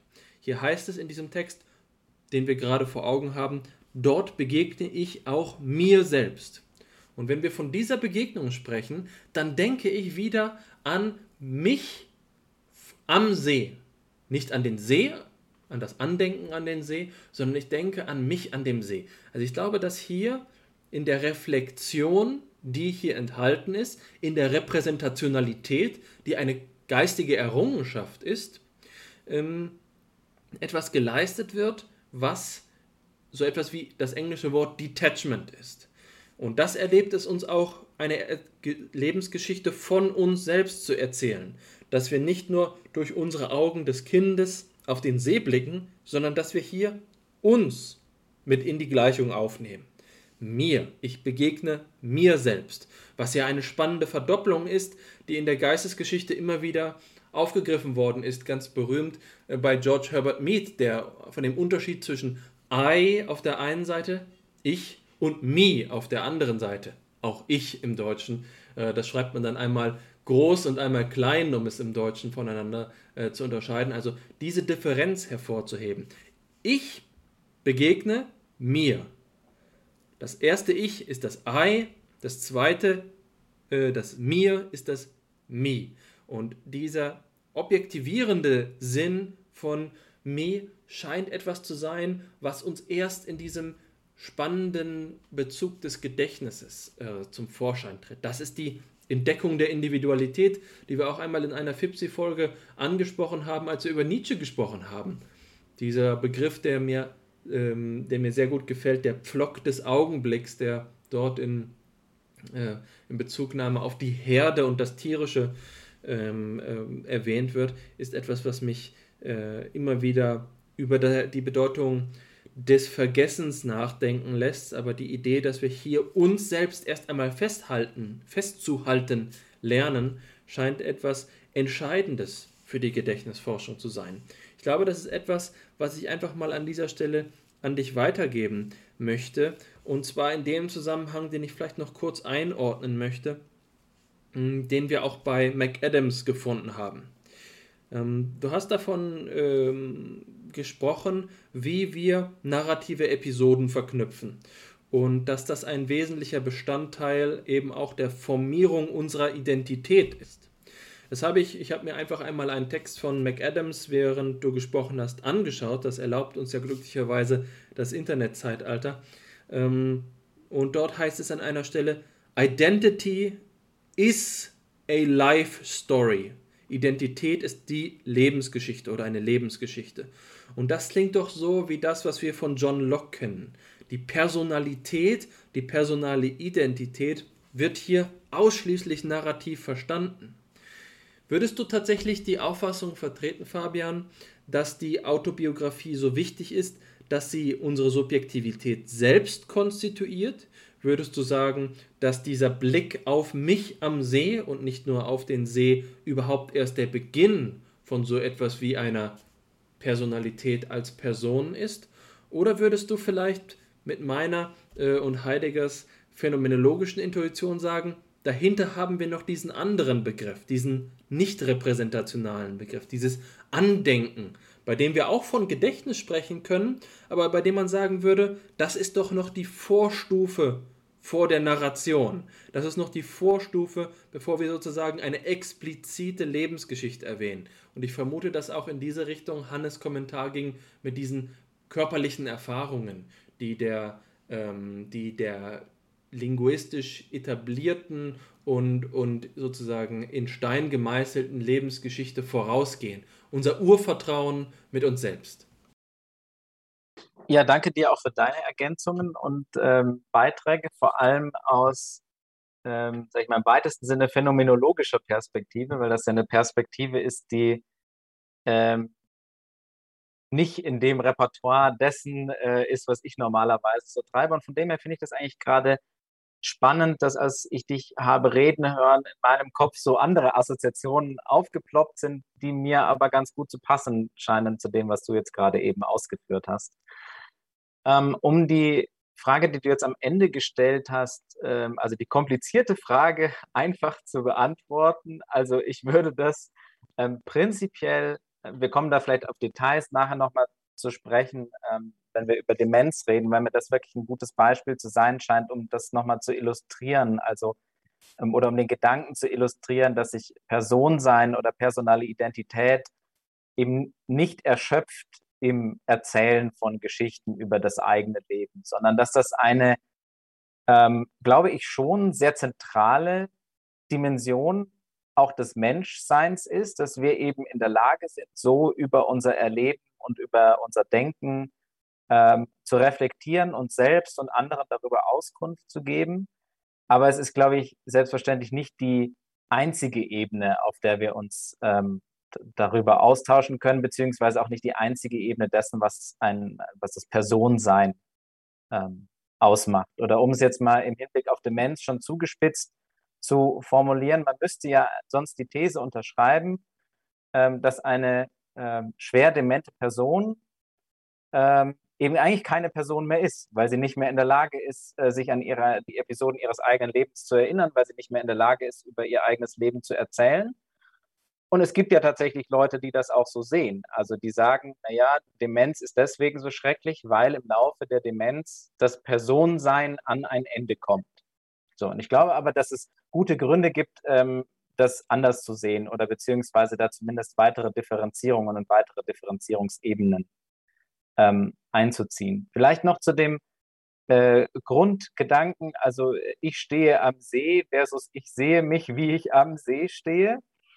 Ähm, das finde ich auch eine sehr schöne Unterscheidung. Ich würde vielleicht sogar noch eine, eine Ebene mehr ähm, eine Ebene mehr einziehen, so aus gedächtnispsychologischer Sicht. Also man, man, man kann sich immer in irgendwelchen Modellen bewegen, aber eine gängige Unterscheidung, die man manchmal auch trifft, ist die, dass man sagt, es gibt ähm, perzeptuelle Erinnerungen und es gibt im weitesten Sinne semantische Erinnerungen. Also ähm, Teile des Gedächtnisses, die sprachlich verfasst sind und Teile des Gedächtnisses, die irgendwie ähm, erlebnisnäher, näher an den unmittelbaren Sinneseindrücken sind, ähm, die wir so haben.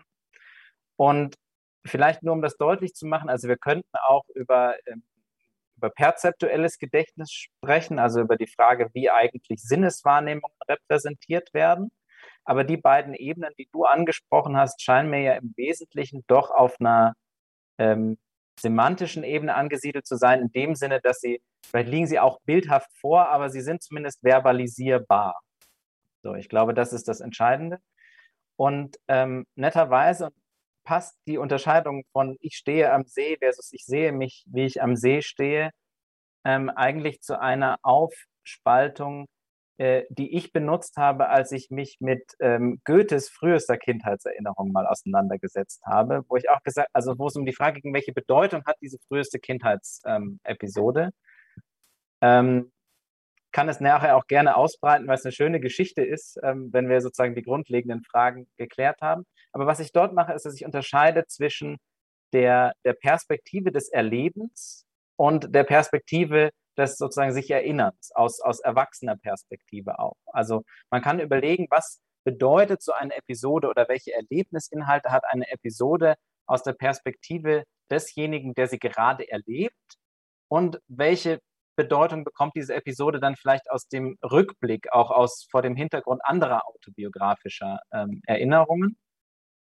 Und diese, ich glaube, diese Dissoziation kennt man ja auch ähm, bei, bei sich selber. Also, dass, wenn du dich an irgendwie, nehme jetzt mal ein Beispiel, als mein, mein Opa gestorben ist oder so. Damals war ich sehr traurig. Und ähm, ich weiß auch, dass das meine damalige Empfindung war. Und ich kann das auch bis zu einem gewissen Grade wieder hochholen. Diese Episode ist ja mittlerweile 20 Jahre her. Das heißt, ich selber, wenn ich daran denke, ich jetzt heute bin nicht mehr traurig, sondern ich sehe mich eben, wie ich traurig bin, unter, ähm, wenn, man, wenn man das so formulieren möchte. Und von dem her glaube ich, dass das, was du jetzt gerade gesagt hast, ähm, wirklich sehr gut ähm, anschlussfähig ist an, an das, was ich mir so denke. Also was wieder mal, auch das so eine metatheoretische Reflexion wieder mal zeigt, dass man auf, auf unterschiedlichen Wegen und auf unterschiedlichen Beschreibungsebenen doch zu sehr ähnlichen ähm, Gedanken kommen kann. Ich halte das genau für richtig. Lass mich dir an dieser Stelle unmittelbar antworten. Ähm, ich glaube, dass du in der Hinsicht recht hast und wir hier äh, natürlich einerseits die Psychologie auch zu ihrem Recht kommen lassen müssen, insofern als wir ähm, sie nicht nur mit dem, was ja Hannes vorhin die wohlmeinende Interpretation ähm, äh, genannt hat, aus einem Schneider kommen lassen dürfen, wo sie reduktionistisch anmutet, aber es gibt doch äh, Hoffnung und die teile ich. Und das, was du gerade gesagt hast über die Demenz beispielsweise, hat mir äh, sehr gut gefallen und ich glaube ganz ähm, fest daran, dass sich hier gute Kompromisse finden lassen. Ich würde an dieser Stelle noch auf ein kleines Detail hin, ähm, was mich selbst fasziniert und da ich jetzt einen Autobiografie-Spezialisten an der Hand habe, etwas, was ich nicht zurückhalten kann. Und zwar, weil du über das gemeinsame Erzählen gesprochen hast. Es ist ein Phänomen für mich, das, ähm, von dem ich äh, gerne eine Analyse von dir hören würde, ist, dass Geschichten über sich selbst hören. Das ist etwas, was mich immer fasziniert hat. Ähm, wenn ähm, wenn ich Geschichten über andere erzähle oder Geschichten über beispielsweise die eigene Familie, Geschichten über mich selbst, dann ist das äh, etwas, was mit einer gewissen Nüchternheit und Natürlichkeit daherkommt. Aber wenn ich dabei jemandem beiwohne, wie er Geschichten über mich erzählt, dann ist das etwas, was mir jedes Mal in irgendeiner Weise eine, eine aufregende und eine teilweise sogar euphorische Erfahrung bereitet. Also äh, vielleicht auch eine belustigende Erfahrung, aber es ist eigentlich immer eine gewisse Entfremdung, die mir bisher zumindest ganz selten nur unangenehm vorgekommen ist, aber es ist doch so etwas wie die Perspektive des anderen auf das eigene Leben mitzuvollziehen. Man hört sich das Ganze ja nicht nur an und validiert es, das stimmt und das stimmt nicht, äh, als sei man ähm, der Richter über die Wahrhaftigkeit des eigenen Lebens, sondern es ist ganz in diesem Sinne von dem, was du mit McAdams als das gemeinsame Leben erzählen genannt hast, ja auch eine Konstitution der eigenen Identität oder eine besondere Bezugnahme. Ich habe das jetzt nicht so erlebt, dass ich sagen würde, wenn mir, sagen wir mal, meine Frau etwas über mich erzählt, dass das deswegen notwendigerweise für mich eine, ähm, eine Probe meiner eigenen Identität ist. Aber es ist etwas, äh, das mir zumindest so vorkommt, aus meiner ersten Person-Perspektive, als könne ich es nicht von mir aus selbst produzieren. Und das ist jetzt die Frage der Perspektivität bei der Autobiografie. Ich erinnere mich daran, wie ich einmal in der differenziellen Psychologie als früher Masterstudent ein Seminar besucht habe zur Autobiografieforschung. Ähm, beispielsweise in Bezugnahme auf Hans Thomes Arbeiten äh, zur, äh, zur Selbstbeschreibung. Und als ein Bestandteil davon war die Aufgabe, im Dialog reihum im Seminar eine Biografie äh, vorzunehmen, eine Biografisierung vorzunehmen, bei dem jeweils immer eine Person der Interviewführende bzw. der Biografieanleiter oder die Anleiterin gewesen ist und die andere Person der diejenige Person, die ihr Leben erzählen möge. Und ich muss sagen, dass die Divergenz meiner Selbstbetrachtung zur, ähm, äh, zur, Betracht, zur Fremdbetrachtung doch etwas Erhebliches gewesen ist. Und ich frage mich, ob das nur mh, hm, die, der Effekt davon ist, dass ich nicht äh, daran gewöhnt bin, meine eigene Lebensgeschichte zu erzählen. Vielleicht hat das etwas mit meiner Persönlichkeit zu tun. Personen, die mehr auf sich selbst bedacht sind äh, als ich, können das vielleicht selbst. Achtsamere Menschen ähm, können das vielleicht besser. Ähm, aber es ist doch zumindest die Möglichkeit gegeben, dass dasjenige, was wir unsere erste Personenperspektive nennen, eine mh, gerade eben nicht veridikale Perspektive ist. Eine Art und Weise des Selbstbezoges, die so eine, Perspekt eine einzigartige Perspektive beinhaltet, dass wir hier im engeren Sinne gar nicht davon sprechen können, dass der Anspruch besteht, Tatsachen zu berichten. Würdest du sagen, dass Bio Selbstbiografie, Autobiografie, die, die wir im Alltag implizit oder explizit vollziehen, etwas ist wie eine tatsächliche Historiographie des eigenen Lebens, als wollten wir äh, Protokoll halten über die Ereignisse, so wie man vielleicht auch in einer funktionalistischen, evolutionistischen Interpretation davon ausgehen könnte, ja, es ist notwendig, so einen Speicher zu erwerben von eigenen Lebenserfahrungen, um die eigenen Ersche Entscheidungen zu optimieren? Oder ist das vielleicht auch so etwas, und das wäre jetzt etwas, ähm, meine, meine pointierte, meine vielleicht auch etwas polemische ähm, Herangehensweise, die einen, einen klaren Akzent zu setzen versucht, ist das eine Selbstmythologisierung. Ist vielleicht unsere eigene Lebensgeschichte eher so etwas wie der Heldenepos des eigenen Daseins? Sind wir nicht, äh, so wie Joseph Campbell sagen würde, der Heros ähm, in tausend Gestalten?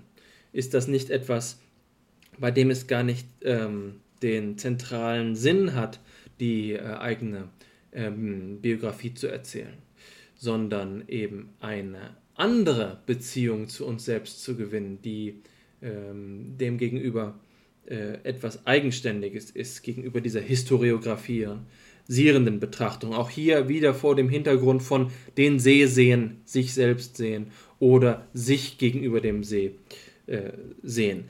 Nur noch ein kleiner Kommentar genau dazu. Ich habe aus jüngerer Zeit zwei ähm, biografische äh, Erfahrungen im Zusammenhang von Biografisierungen vor Augen. Zum einen habe ich eine sehr lange, ein sehr langes biografisches Gespräch, Rohmaterial gehört, das Karl Friedrich Graumann Ende der 90er Jahre aufgenommen hat mit einer seiner Mitarbeiterinnen. Und das andere Mal ist eine Biografisierung, die ich selbst vorgenommen habe oder gerade dabei bin, im Begriff bin, äh, vorzunehmen, mit einem Wissenschaftler aus Heidelberg. Und mh, in beiden Fällen ist mir aufgefallen, dass sich diejenigen, die biografisiert werden, eigentlich dagegen wehren, eine Chronologie aufzustellen. Die Ereignisse ähm, widerfahren ihnen in einer ähm, Art und Weise, in der man dieser Idee der narrativen Verknüpfung, der Kontinuität, der Herstellung von all dem eigentlich widersprechen müsste. Deswegen bin ich etwas skeptisch, ob ähm, McAdams Ansatz vielleicht nicht ein bisschen zu rationalistisch ist, ein bisschen zu intellektualistisch. Da würde ich vermuten, dass unsere Selbstbeziehung, gerade mit Blick auf dem, was ich gerade Mythologisierung von uns selbst, Heldenepos genannt habe, vielleicht noch stärker affektiv ge ge gefärbt ist. Was sagst du dazu? Ja, auch danke für den interessanten Gedanken. Ähm, mehrere Überlegungen hätte ich an der Stelle anzubieten und dann schauen wir mal, wie wir damit weiterkommen. Also zum einen ähm, würde ich ähm, sagen, dass natürlich narratives Erinnern ähm, was anderes ist, als ein Protokoll unseres Lebens zu schreiben. Also ähm, als eine Ansammlung von 2015 bis 2017 war ich da und 2017 bis 2018 war ich dann da und so weiter. Das heißt, diese Ebene die, des, des Faktischen, sage ich mal, ähm, wo habe ich studiert, wann habe ich gelebt, wen habe ich wo getroffen und so weiter, das ist irgendwie so das, das Grundreservoir, auf das wir natürlich zurückgreifen und an dem wir auch bei unseren Erzählungen, zumindest wenn wir den ähm, Wahrheitsanspruch nicht ganz aufgeben wollen, nicht vorbeikommen. Also ich kann nicht behaupten, ich hätte irgendwo nicht studiert, ähm, wenn ich da studiert habe und so weiter und so fort.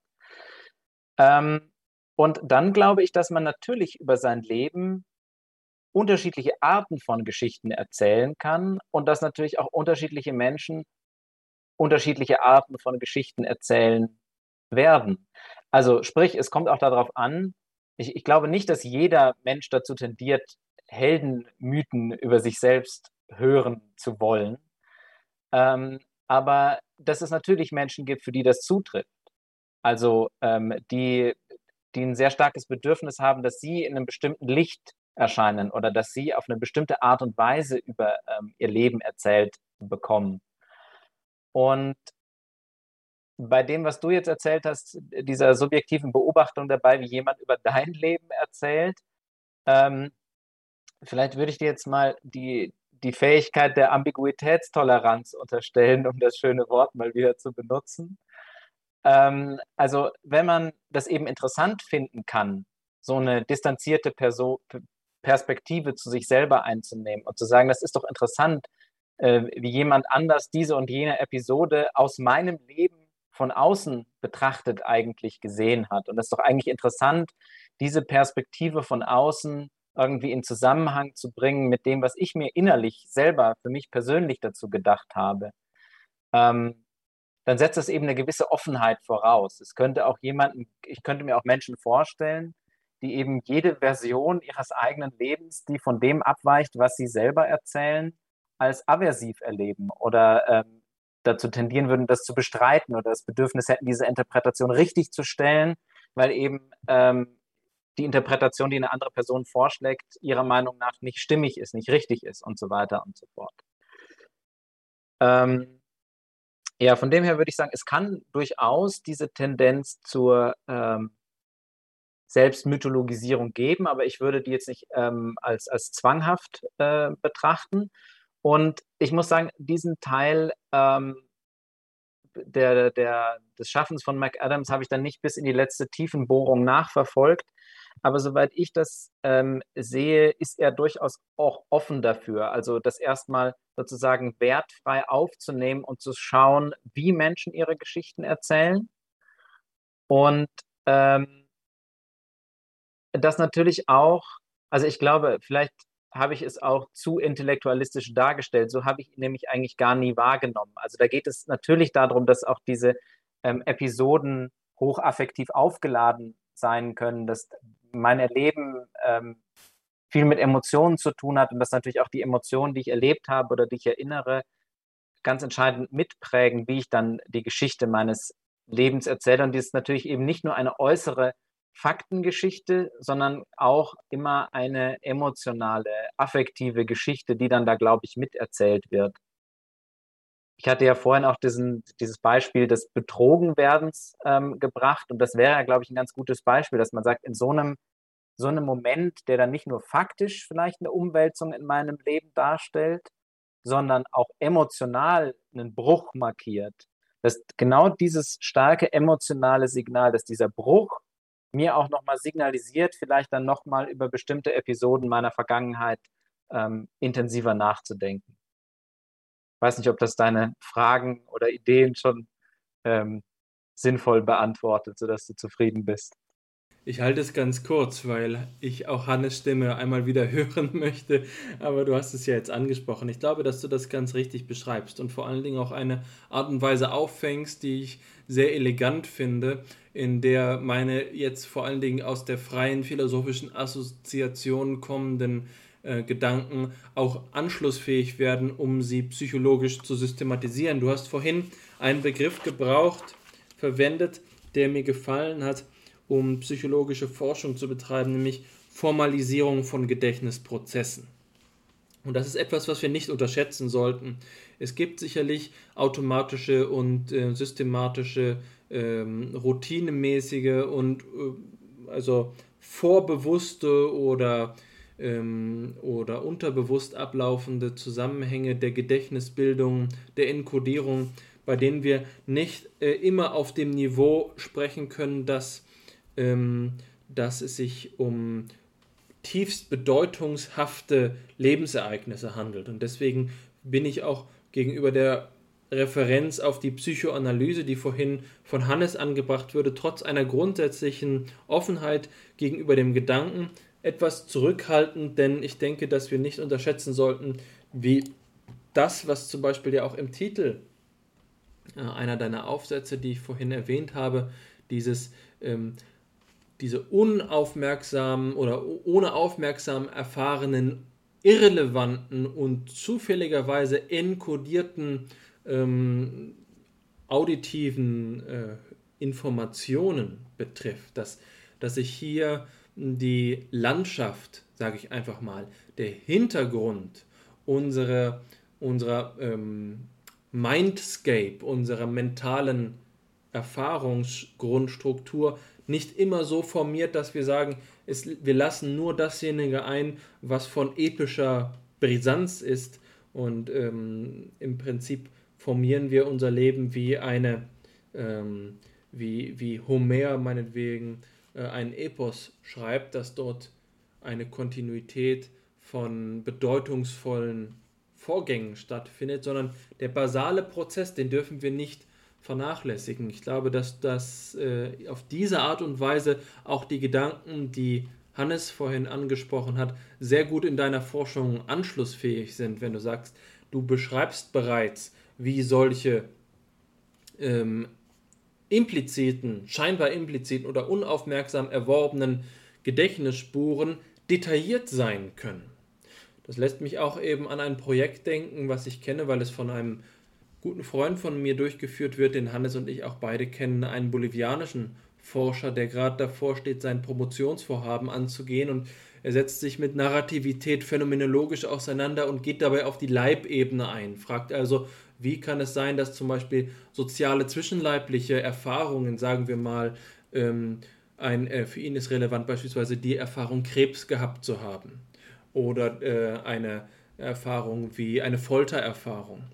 Äh, wie können solche ähm, lebensverändernden, aber eben auf einer nicht semantischen Ebene erfahrenen ähm, Zusammenhänge unser, unsere Narrationsart beeinflussen? Eine Forschung, die ja gerade erst beginnt, aber die ähm, hochinteressant ist und ich glaube, dass hier gute Brücken geschlagen werden können zwischen der ähm, auch kognitivistisch arbeitenden und die Methoden gut anwendenden Psychologie, mh, die sicherlich in deinem psychologischen Mittelpunkt steht, und dann eben die Hand auszureichen Richtung, Richtung Philosophie. Ich sehe da äh, wirklich großes Potenzial, um ähm, den Methodenpluralismus, den du ja selbst ansprichst, als Ziel deiner, als wissenschaftstheoretisches und methodologisches Ziel deiner Reflexion über unsere Disziplin, dass das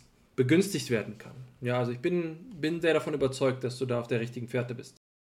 Ja, also wenn ihr es mir gestattet, würde ich mich da direkt einhaken. Und zwar glaube ich, dass ihr da auch etwas ansprecht, aussprecht, ähm, das mir selbst in diesem Zusammenhang sehr wichtig ist, nämlich eben die Konvergenz auch philosophischer Gedanken, die jetzt im, im Kleid der Phänomenologie eben aufgetreten sind und psychologischer Gedanken im Sinne der empirischen Psychologie auch und der Theoriebildung dort in den Diskurs zu bringen. Das ähm, ist mir deshalb ein Herzensanliegen auch, weil ich glaube, dass eben das, der Begriff des Gedächtnisses neben dem der Intelligenz einen der ganz klaren Begriffe ausmacht, die die Psychologie als Wissenschaft konstituieren, die ihre, ihr Spezifikum sind, wenn man so will, und die dennoch beide gleich gut ähm, dafür geeignet sind, sie eben auch philosophisch zu befragen. Ich denke, das kann man schon mal als ein ähm, Intermediärresultat unseres Diskurses auch mal festhalten. Insoweit würde ich sagen, dass das ähm, ein, ein produktiver Diskurs ist und dass das Projekt soweit gelingt. Dennoch ähm, komme ich nicht umhin, eben auch den inhaltlichen Teil nochmal aufzugreifen. Und ähm, es ist jetzt viel geschehen zwischen euch, sodass ich da nicht ähm, Detail die, die einzelnen Argumentationslinien aufgreifen will, sondern eben etwas eklektisch vorgehen muss. Aber ich denke, das ist kein Problem, denn es spiegelt auf performativer Ebene eh nur das wider, das eine Frage von mir bilden wird, nämlich die Frage ähm, nach dem, ja, so nenne ich es jetzt einfach einmal, Paradoxon der Lebensverdopplung. Nicht wahr? Also wenn ähm, das Gedächtnis das ist, was Identität konstituiert oder in dem die Identität eben enthalten ist, die wir durch Geschichten dann sozusagen hervorbringen, artikulieren oder auch erst stiften, je nachdem, wie stark man eben den Narrationsgedanken fasst.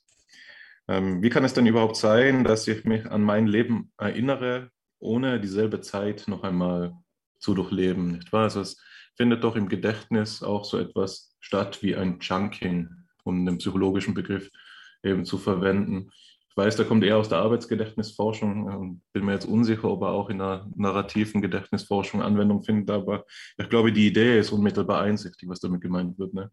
Also große Zeitabschnitte werden in kleine gefasst oder lange Episoden werden in Sinneinheiten verkürzt auf den Punkt gebracht und so fort. Es gibt übrigens ein ähnliches Problem in einem Forschungsgebiet, mit dem ich mich äh, seit längerem beschäftige, nämlich dem des Fremdverstehens, wo die Idee die ist, dass das Gedächtnis in der Weise eine Rolle spielt, dass wenn man eben sagt, dass jede Lebensäußerung durchdrungen ist, auch von der Historizität des äußernden Subjekts, dass die gesamte Biografie des anderen äh, mitvollzogen werden müsste, um einen Ausdruck, und sei es nur ein leiblicher Ausdruck, zu verstehen. Und dann hat man das Problem, dass man, also dieses selbe Problem der Lebensverdoppelung, man müsste alles wissen, um den anderen verstehen zu können.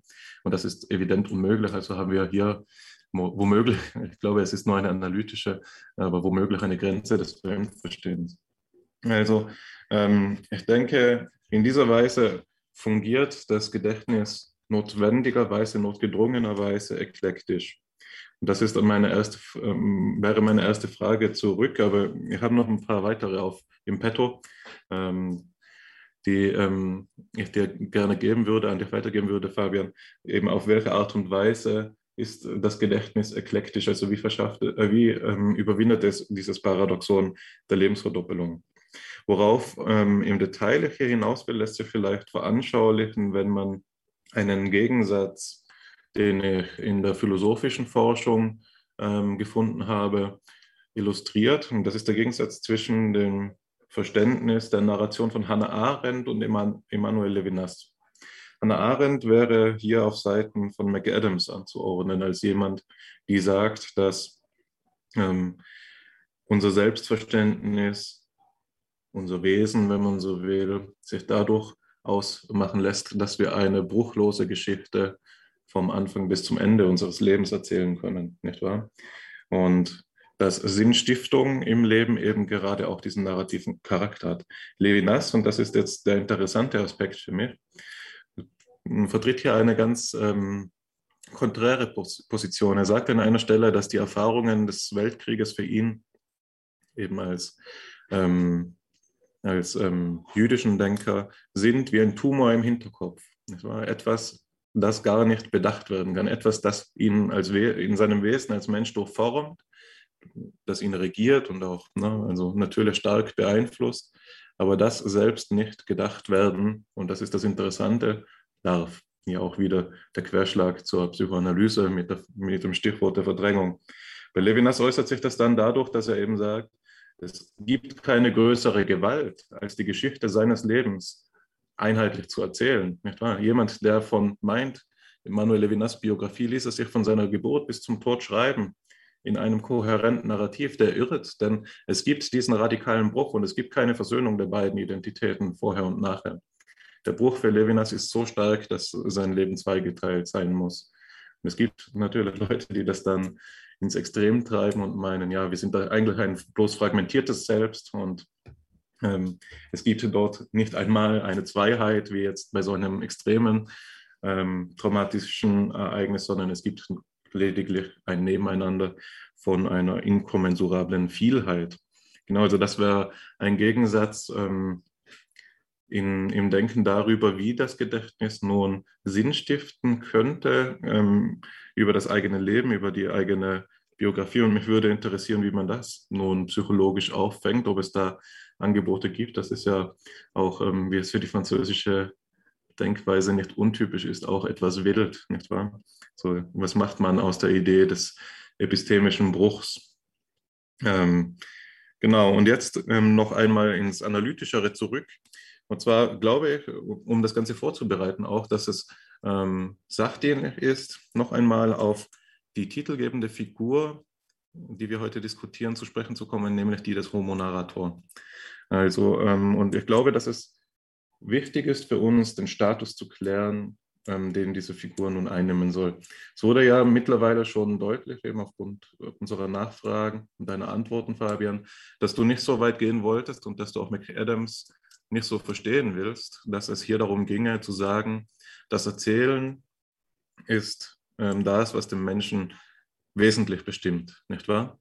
Ähm, das heißt, man könnte es vielleicht mit einem Unterschied, den, den ich zuletzt bei Jean Hering ähm, gelesen habe, so ausdrücken, dass das Erinnern zum Wesen des Menschen gehört, aber nicht wesentlich für ihn ist. Also es gibt da noch so äh, eine, eine dritte Ebene. Es ist nicht bloß zufällig, man kann es nicht abziehen von ihm, ohne nicht seine Menschlichkeit zu nehmen, aber es bestimmt es nicht ganz. Und das Ganze eben analytisch reformuliert wäre, dass es ähm, vielleicht nicht so ein starker Wesensbegriff des Menschen ist, ähm, dass man sagen könnte, Homo narrator erschöpft auf eine metaphysische Art und Weise das, was der Mensch ist.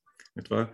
Es ist aber sicherlich auch nicht so schwach gemeint, also in einem bloß schwachen Sinn des Wesensbegriffes, dass es eben ähm, ja, bloß nicht inhaltsleer ist und irgendwie zum Menschen gehört. Nicht wahr? Also Homo narrator, das Geschichten erzählen, ist mehr als bloß das Minimum an Sinngehalt, sondern es ist eben irgendwo dazwischen. Es ist, wir haben es hier mit so einer moderaten Prädikation auf das Wesen des Menschen zu tun. Etwas, das ähm, weder stark noch schwach ist jetzt in dieser analytischen Unterteilung. Und ich glaube, dass eben es ähm, notwendig ist, um zu eruieren, was es denn nun genau ist, dass diese Moderatheit des ähm, der narrativen Komponente ausmacht, dass wir noch einmal auf Alexanders Eingangskommentar zu sprechen kommen, in dem er eben uns dazu aufgerufen hat, den Grundbegriff des Gedächtnisses selbst ähm, zu befragen. Nicht wahr? Also mh, hm, die Narrativität des Gedächtnisses und ihre prinzipielle Leistungsfähigkeit für die Wesensbestimmung des Menschen erschließt sich, das wäre die Arbeitshypothese, die ich hier unterbreiten will, aus dem Begriff des Gedächtnisses und seinem Stellenwert für die Bestimmung des Menschen. Und nun scheint es mir so zu sein, dass wir da schon einige ähm, wichtige Gesichtspunkte angeführt haben, mitunter eben denjenigen, dass äh, der bei Augustinus zur Sprache gekommen ist, dass das Gedächtnis eben in diesem letzten Zitat das, nach dem Semikolon nicht nur das Vergangene betrifft, sondern auch das Künftige durchformt. In der Phänomenologie sagt man dazu ähm, das Dreieckstasenmodell. Also wir sind, unsere Erfahrung ist auf eine Weise zeitlich, als dass sie nicht punktuell in der bloß physikalischen Zeit zu verorten wäre, sondern hinausragt in beide Richtungen, Vergangenheit und Zukunft und die Gegenwart, wenn man so will, durchformt ist von beiden oder beide mitenthält. Nicht wahr? Man könnte das Ganze poetisch fassen mit ähm, Paul Valéry, der an einer Stelle sagt, ähm, La mémoire est l'avenir du passé, also das Gedächtnis ist die Zukunft der Vergangenheit.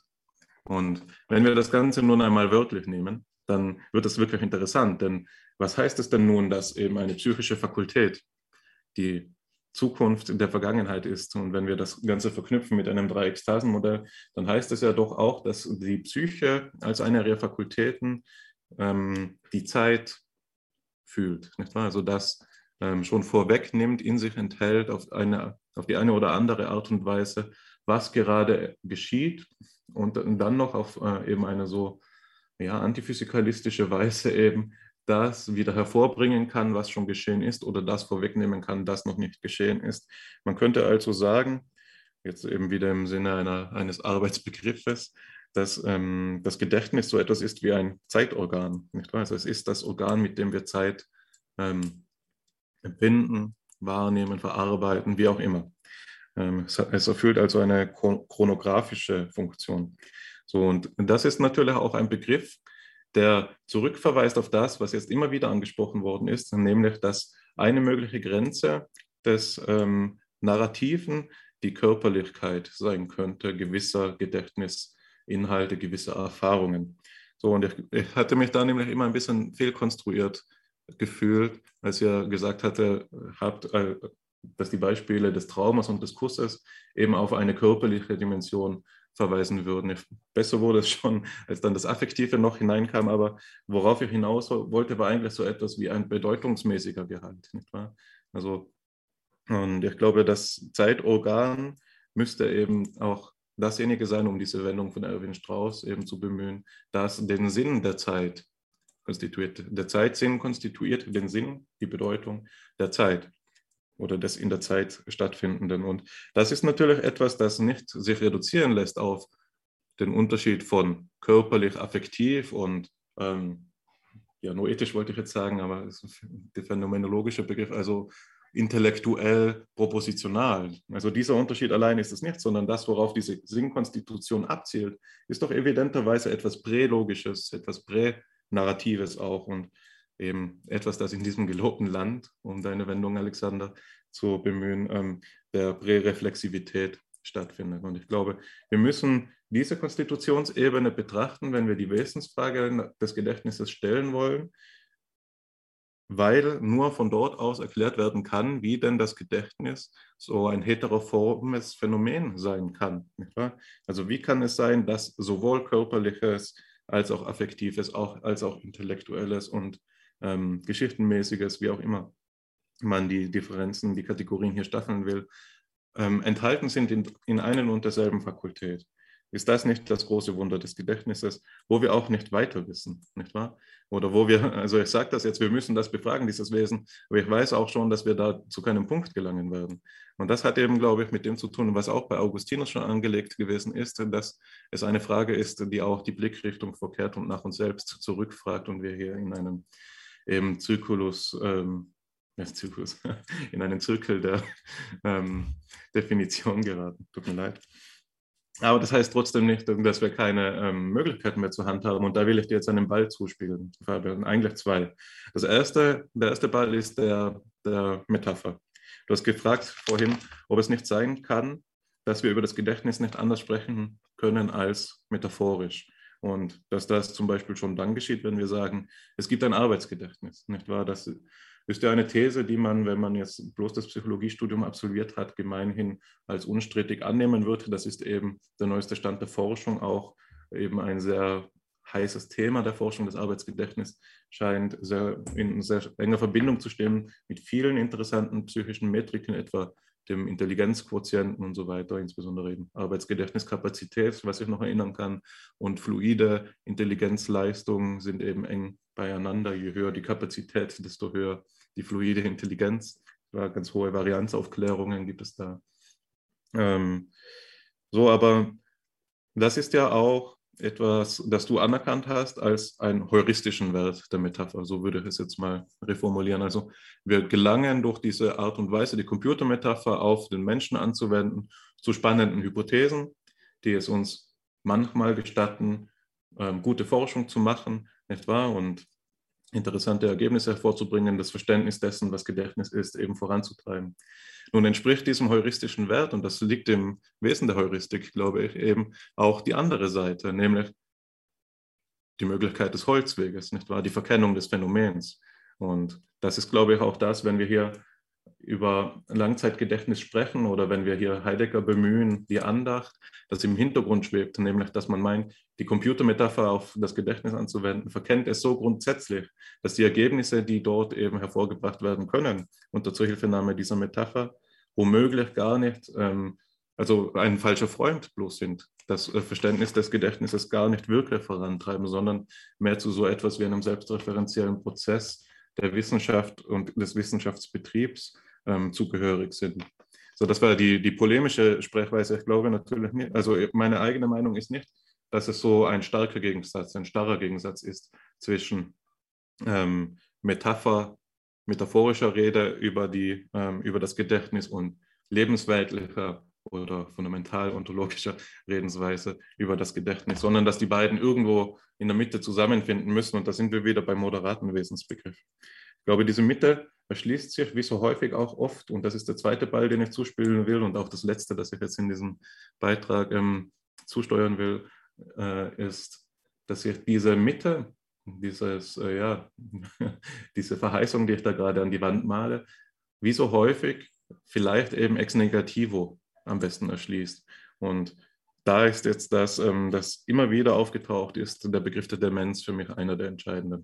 Und da, das heißt, da will ich gar nicht viel mehr dazu ausführen, außer eben den Hinweis darauf, dass das seit Freud eben ein Argument innerhalb der Psychologie ist, dass man sagt, wir können das Funktionieren der Psyche in ihrer Normalität immer nur dann auch adäquat begreifen, wenn wir es in ihrer Abnormalität mitbegreifen. Das heißt, der Krankheitsfall ist nicht bloß für sich interessant, weil wir die Krankheit heilen wollen, sondern er ist auch unter dem Gesichtspunkt einer Grundlagenforschung in der Psychologie interessant, weil wir so Vergleichsfälle ähm, entwickeln können, die eben Rückschlüsse auch auf die normale, unter Anführungszeichen, die gesunde Psyche eben gestatten.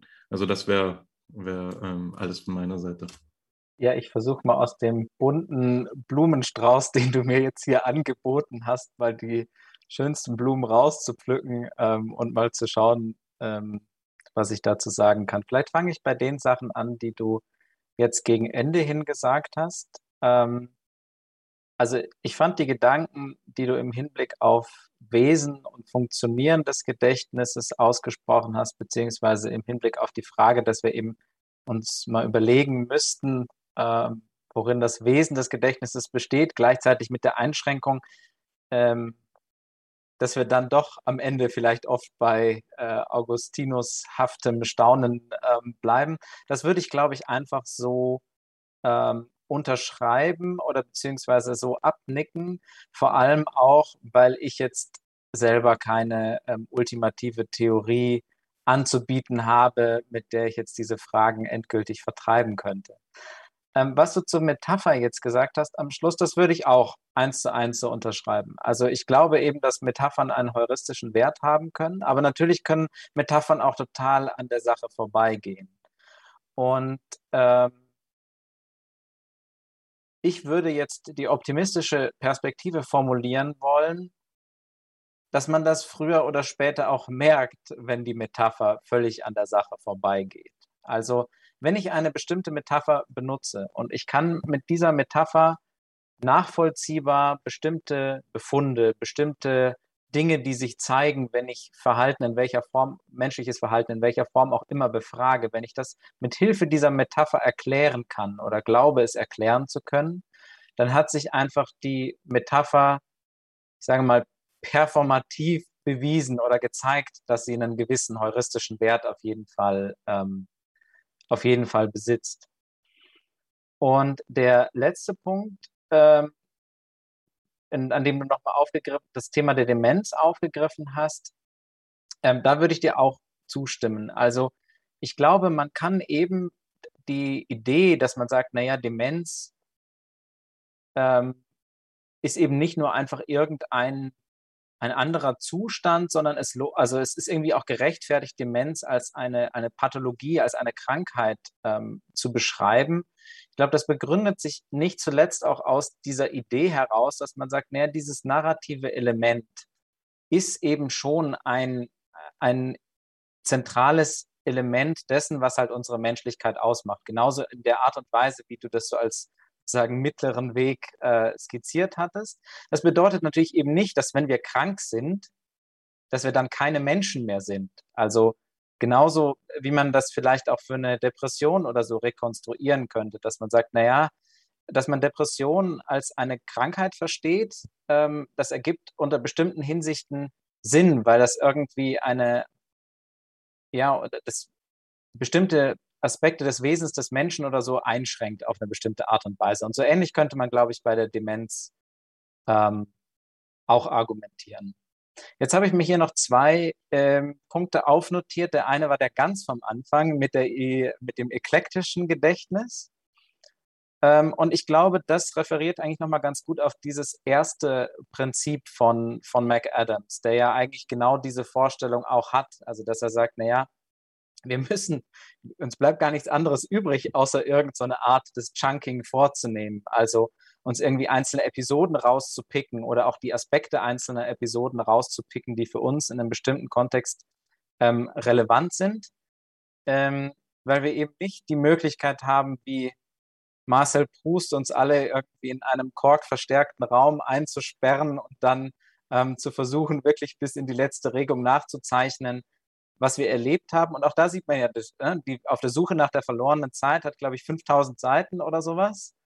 Ähm, und auch, obwohl das alles so detailliert ist, so genau ist, auch da gibt es natürlich Lücken. Auch da ist nicht einfach nur eine Aufzeichnung da von dem, dem was passiert ist. Also von dem her würde ich dir recht geben, ja, klar, ähm, das ist auf jeden Fall lückenhaft und wir brauchen ähm, dieses Chunking und vielleicht ist aber genau dieses Erzählen auch eine Möglichkeit, dieses Chunking produktiv zu machen oder einzusetzen und, und in der Lebensgeschichte umzusetzen. Und dann den äh, sehr spannenden Punkt, den du angerissen hast, ähm, der sich bezog auf traumatische Erinnerungen im weitesten Sinne. Oder die Frage, ist denn jetzt unser Leben wirklich eine Erzählung und was ist mit Brüchen und dergleichen mehr? Ähm, Dazu zwei Kommentare. Also mein erster Kommentar wäre, dass, glaube ich, aus der Idee einer narrativen Identität nicht zwangsweise folgt, dass es sich um ein bruchloses Narrativ handeln muss. Also selbstverständlich können irgendwie prinzipiell vielleicht auch Brüche reflektiert werden in dieser Lebenserfahrung. Ähm, aber gleichzeitig, glaube ich, geht der, der Einwand, ähm, den du formuliert hast, noch eine, noch eine Ebene tiefer. Ähm, und ich habe mich mal in, äh, mit, dem, mit dem Schreiben von Paul Celan ähm, beschäftigt, dass sich eigentlich da ganz gut, ganz gut einpassen lässt, beziehungsweise allgemein der Frage, ähm, die, ja, die ja auch Adorno ähm, berühmtermaßen formuliert hat, sondern wie kann man nach Auschwitz überhaupt noch Gedichte schreiben? Also geht es irgendwie? Kann man eben jetzt in einem literarischen Kontext, kann man nach Auschwitz noch Geschichten erzählen? Geht das irgendwie? Also es gibt ja manchmal so den Kontrast, es gibt so ein Rilke-Zitat, der gesagt hat, ja, jeder hat seinen eigenen Tod. Und dann gibt es eben Leute, die sich dazu äußern und sagen, nee, also das trifft auf sowas wie den Holocaust einfach nicht zu. Da hat nicht mehr jeder seinen, ähm, seinen eigenen Tod, sondern das ist irgendwie so ein ganz grundsätzlicher Bruch. Und man kann nicht einfach ähm, ein Theaterstück machen ähm, und aufführen, in dem irgendjemand aus seiner Familie rauskommt und dann ähm, wird er irgendwann abgeholt und kommt ins Konzentrationslager und wird da, da umgebracht, weil das sozusagen an der Dimension des Ganzen irgendwie vorbeigeht. Also man kann die einzelne Leben, Lebensgeschichte so irgendwie nicht, nicht erzählen, weil es eben kein, kein Einzelfall ist und so grotesk rausfällt aus dem, was man normalerweise machen würde und tun würde, um ähm, ja, Dinge narrativ ähm, zu verarbeiten. Und ähm, dazu noch zwei weiterführende Gedanken. Also zum einen gibt es, gibt es aus so einer traumapsychologischen Perspektive, könnte man jetzt relativ simpel antworten und sagen, na ja, ähm, das ist eigentlich auch so der Kern dessen, was viele traumatische Erinnerungen ausmacht. Also, dass sie sozusagen unkontrollierbar, so in Form von Flashbacks wieder auftreten, ähm, dass sie bruchstückhaft sind und so weiter. Und es gibt auch Therapieverfahren, die genau da ansetzen und versuchen, diese bruchstückhaften, unkontrollierbaren Erinnerungen eben narrativ fassbar zu machen und in die Welt des Sprachlichen zu holen. Also das wäre sozusagen das, das Gegengift. Ähm, und das ist mit Sicherheit für die einzelne Person vielleicht auch, auch hilfreich, aber man kann natürlich auch zumindest auf einer gesellschaftlichen Ebene ähm, diesen Punkt, den du vorhin angesprochen hast, äh, mit, dem, mit dem Tumor irgendwie noch, noch größer und noch stärker machen und zu sagen, naja, das sind solche, solche eklatanten Brüche, ähm, die sollten oder dürfen wir vielleicht gar nicht narrativ kitten oder dürfen nicht sagen, ja, ach, jetzt überführen wir das einfach mal schnell ins Erzählbare und dann ist alles wieder gut. Also diese, diese Gefahr dieses Abkippens, dass man sagt, na ja, okay, dann können wir das jetzt schnell kurieren, dann ist es erzählbar und dann ist es Bestandteil der Lebensgeschichte und alles ist gut und es war schlimm, aber wir haben daraus gelernt und das können wir weiterleben. Also ich spreche jetzt mit Absicht so ein bisschen salopp und vereinfachen. Ähm, dass das vielleicht eine, ähm, eine, eine primitive oder zu vereinfacht gedachte Perspektive auch ist, beziehungsweise dass es eben an manchen Stellen vielleicht auch sinnvoll sein kann, solche Brüche offen zu halten oder eben Wunden offen zu halten und zu zeigen, naja, vielleicht würde es im Idealfall zu einem in Anführungszeichen normalen Leben gehören, dass ich es erzählen kann als kontinuierliche Geschichte. Aber das war halt vielleicht zu bestimmten historischen Momenten einfach nicht möglich. Und dann sollten wir das auch, auch akzeptieren und es nicht notdürftig kitten. Also ich glaube, diese Perspektive könnte man daraus durchaus entwickeln ähm, und ohne auch, dass ich jetzt einen inhärenten Widerspruch sehen würde zu der grundsätzlichen Idee der Narrativität, die ich skizziert habe. Ich würde da direkt noch mal kurz antworten, weil ich insbesondere diesen letzten Punkt interessant finde, den du ausgeführt hast, weil ähm, aus zweierlei Gründen. Zum einen scheint mir das, was ähm, ich im Blick hatte, wenn ich ähm, eben den Gegensatz Levinas-Arendt aufgemacht habe oder eben nach dem epistemologischen Bruch gesprochen habe, als Problem, äh, gefragt habe als Problem äh, für die Narrativität, eine Analogie vorzulegen zu dem, was eben ähm, jetzt schon ein paar Mal aufgetaucht ist unter dem Stichwort Intellektualismus der Narrativität, nicht wahr? Was äh, aus einer levinasianischen Perspektive ähm, problematisch wäre an der Idee eben des einheitlichen Narrativs, ist, dass sie das Leben als Totalität fasst und keinen Raum für Andersartigkeit ähm, erlaubt, nicht wahr? Interessant finde ich das Ganze nun unter dem Gesichtspunkt, dass dieser Widerspruch für dich nicht vorzuliegen scheint, nicht wahr? Also es gibt ähm, auf der einen, du hast von einer Oberflächen- und einer tiefen Ebene der Erzählung gesprochen. Auf der Oberflächenebene ist eine Erzählung mit Brüchen möglich. Auf der tiefen Ebene verbietet sich dann vielleicht das Erzählen über die Brüche hinweg. Ich glaube, Levinas Ebene, von der er spricht, ist diese tiefen Ebene, die eben ähm, gerade das stark macht, genau, die gerade dieses Verbot stark machen würde. Hier darf man nicht mehr darüber sprechen. Also diese Position des Geschichtsschreibers ist quasi eine, die für ihn hochgradig suspekt ist. Jemand, der vielleicht im Nachhinein von außen auf die Ereignisse schaut und sie in einen wohlgeordneten, vielleicht kontextualisierten Zusammenhang bringt. Das ist sozusagen unter Anführungszeichen das Feindbild. Ähm, nun ist es aber auch so, und das denke ich jetzt mit ähm, Paul Ricoeur, eben jemanden, der auch mit Levinas Werk aufs innigste vertraut ist und ähm, Querverbindungen zur Psychoanalyse aufweist, der da die Idee hat, die auch eben äh, ja unter dem Titel dieses Buches eben ähm, sich gut zusammenfassen lässt, dass er geschrieben hat, Soi-même comme un autre, also das Selbst als ein andere.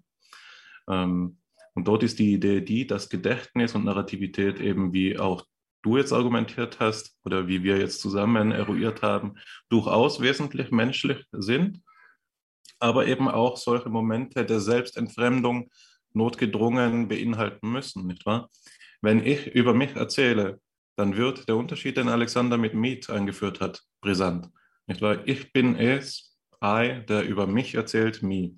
Und dieses me ist verobjektiviert und damit schon ja, eben entfremdet unter dieser Ansicht von der ja, Aktualität des Lebensvollzugs, so wie, sie, wie er sich eben in, in, in der Lebenswelt stattfindet. Statt, ähm, um da jetzt, ja, das war jetzt ein bisschen ja, unter, unter Zuhilfenahme eben all, all dieser Schlagwörter dann, also Aktualität, Lebenswelt und so weiter, kann man da hinweisen, glaube ich, auf eben diese prälogische Sphäre, in der diese Entfremdung dann als problematisierbar erst bewusst wird. Das ist das eine. Das andere, was du gesagt hast, ist, ähm, und das finde ich auch wirklich interessant und bin da eigentlich mehr oder weniger total auf äh, deiner Linie, dass eben in psychotherapeutischen Ansätzen das ähm, nicht ähm, verarbeitbare antraumatischen äh, Erfahrungen eben versucht wird, positiv zu äh, nutzen, nicht wahr?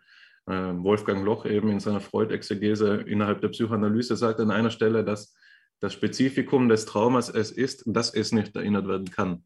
Nicht wahr? Es, kann, es fällt aus dem Gedächtnis im narrativen Sinn und ist dennoch verarbeitet in so einer Art somatischen Gedächtnis. Und die Eigenart des somatischen Gedächtnisses ist es für ihn eben, dass das, was dort gespeichert ist, was dort eben, ähm, ja, sagen, bleiben wir bei diesem Wort gespeichert, auch wenn es nicht das Schönste ist, das, was dort gespeichert ist, kann nur wiederholt werden. Nicht wahr? Das ist diese Idee des Wiederholungszwangs der Psychoanalyse, die in Verbindung gebracht wird mit dem Todestrieb.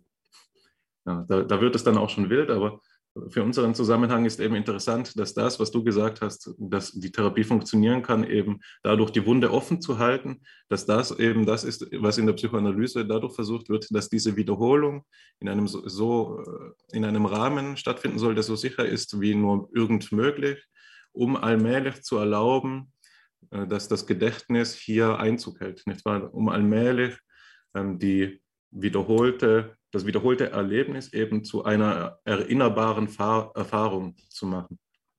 Das waren hier die Begriffsdifferenzierungen. Und ich glaube, dass hier die ähm, Narrativität des Gedächtnisses eben das ist, was als auf der einen Seite Heilungspotenzial angesehen wird und auf der anderen Seite zurückverweist auf ähm, eine Grundstruktur in der Erfahrung selbst. Nicht wahr? Ich habe jetzt den Unterschied aufgemacht zwischen Erlebnis und Erfahrung. Man müsste aber hier nochmal eine Ebene tiefer denken, als einer, ja, sagen wir eben noch, ich sage nochmal Erfahrung im primordialen Sinn, äh, immer Mangeln eines besseren Wortes, das eben auf so eine Art und Weise strukturiert ist, dass selbst die nicht erinnerbaren Erlebnisse so bearbeitet werden können, dass sie erinnerbar werden. Das heißt, die Grundebene muss irgendwie Logos, sagt man in der Philosophie, in sich tragen. Weil sie muss irgendwie so beschaffen sein, dass sie doch dem Gedächtnis zugänglich werden kann. Von etwas, das nicht erinnert werden kann, wissen wir auch nichts. Nicht das wäre hier eine Idee, davon können wir grundsätzlich nichts wissen.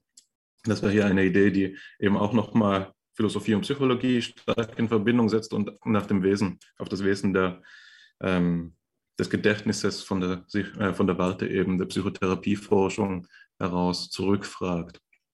Also diese zwei Kommentare wollte ich noch unmittelbar dazugeben. Du kannst gerne nochmal antworten, aber ich glaube auch, dass Alexander es schon auf den Lippen brennt. Von daher sucht es euch aus.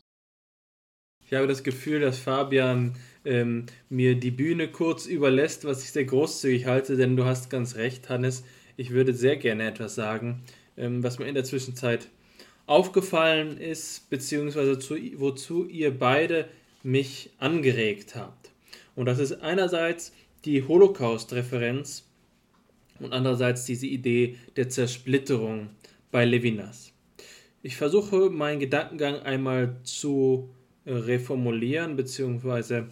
wiederzugeben, was ähm, mir jetzt dabei für Assoziationen gekommen sind.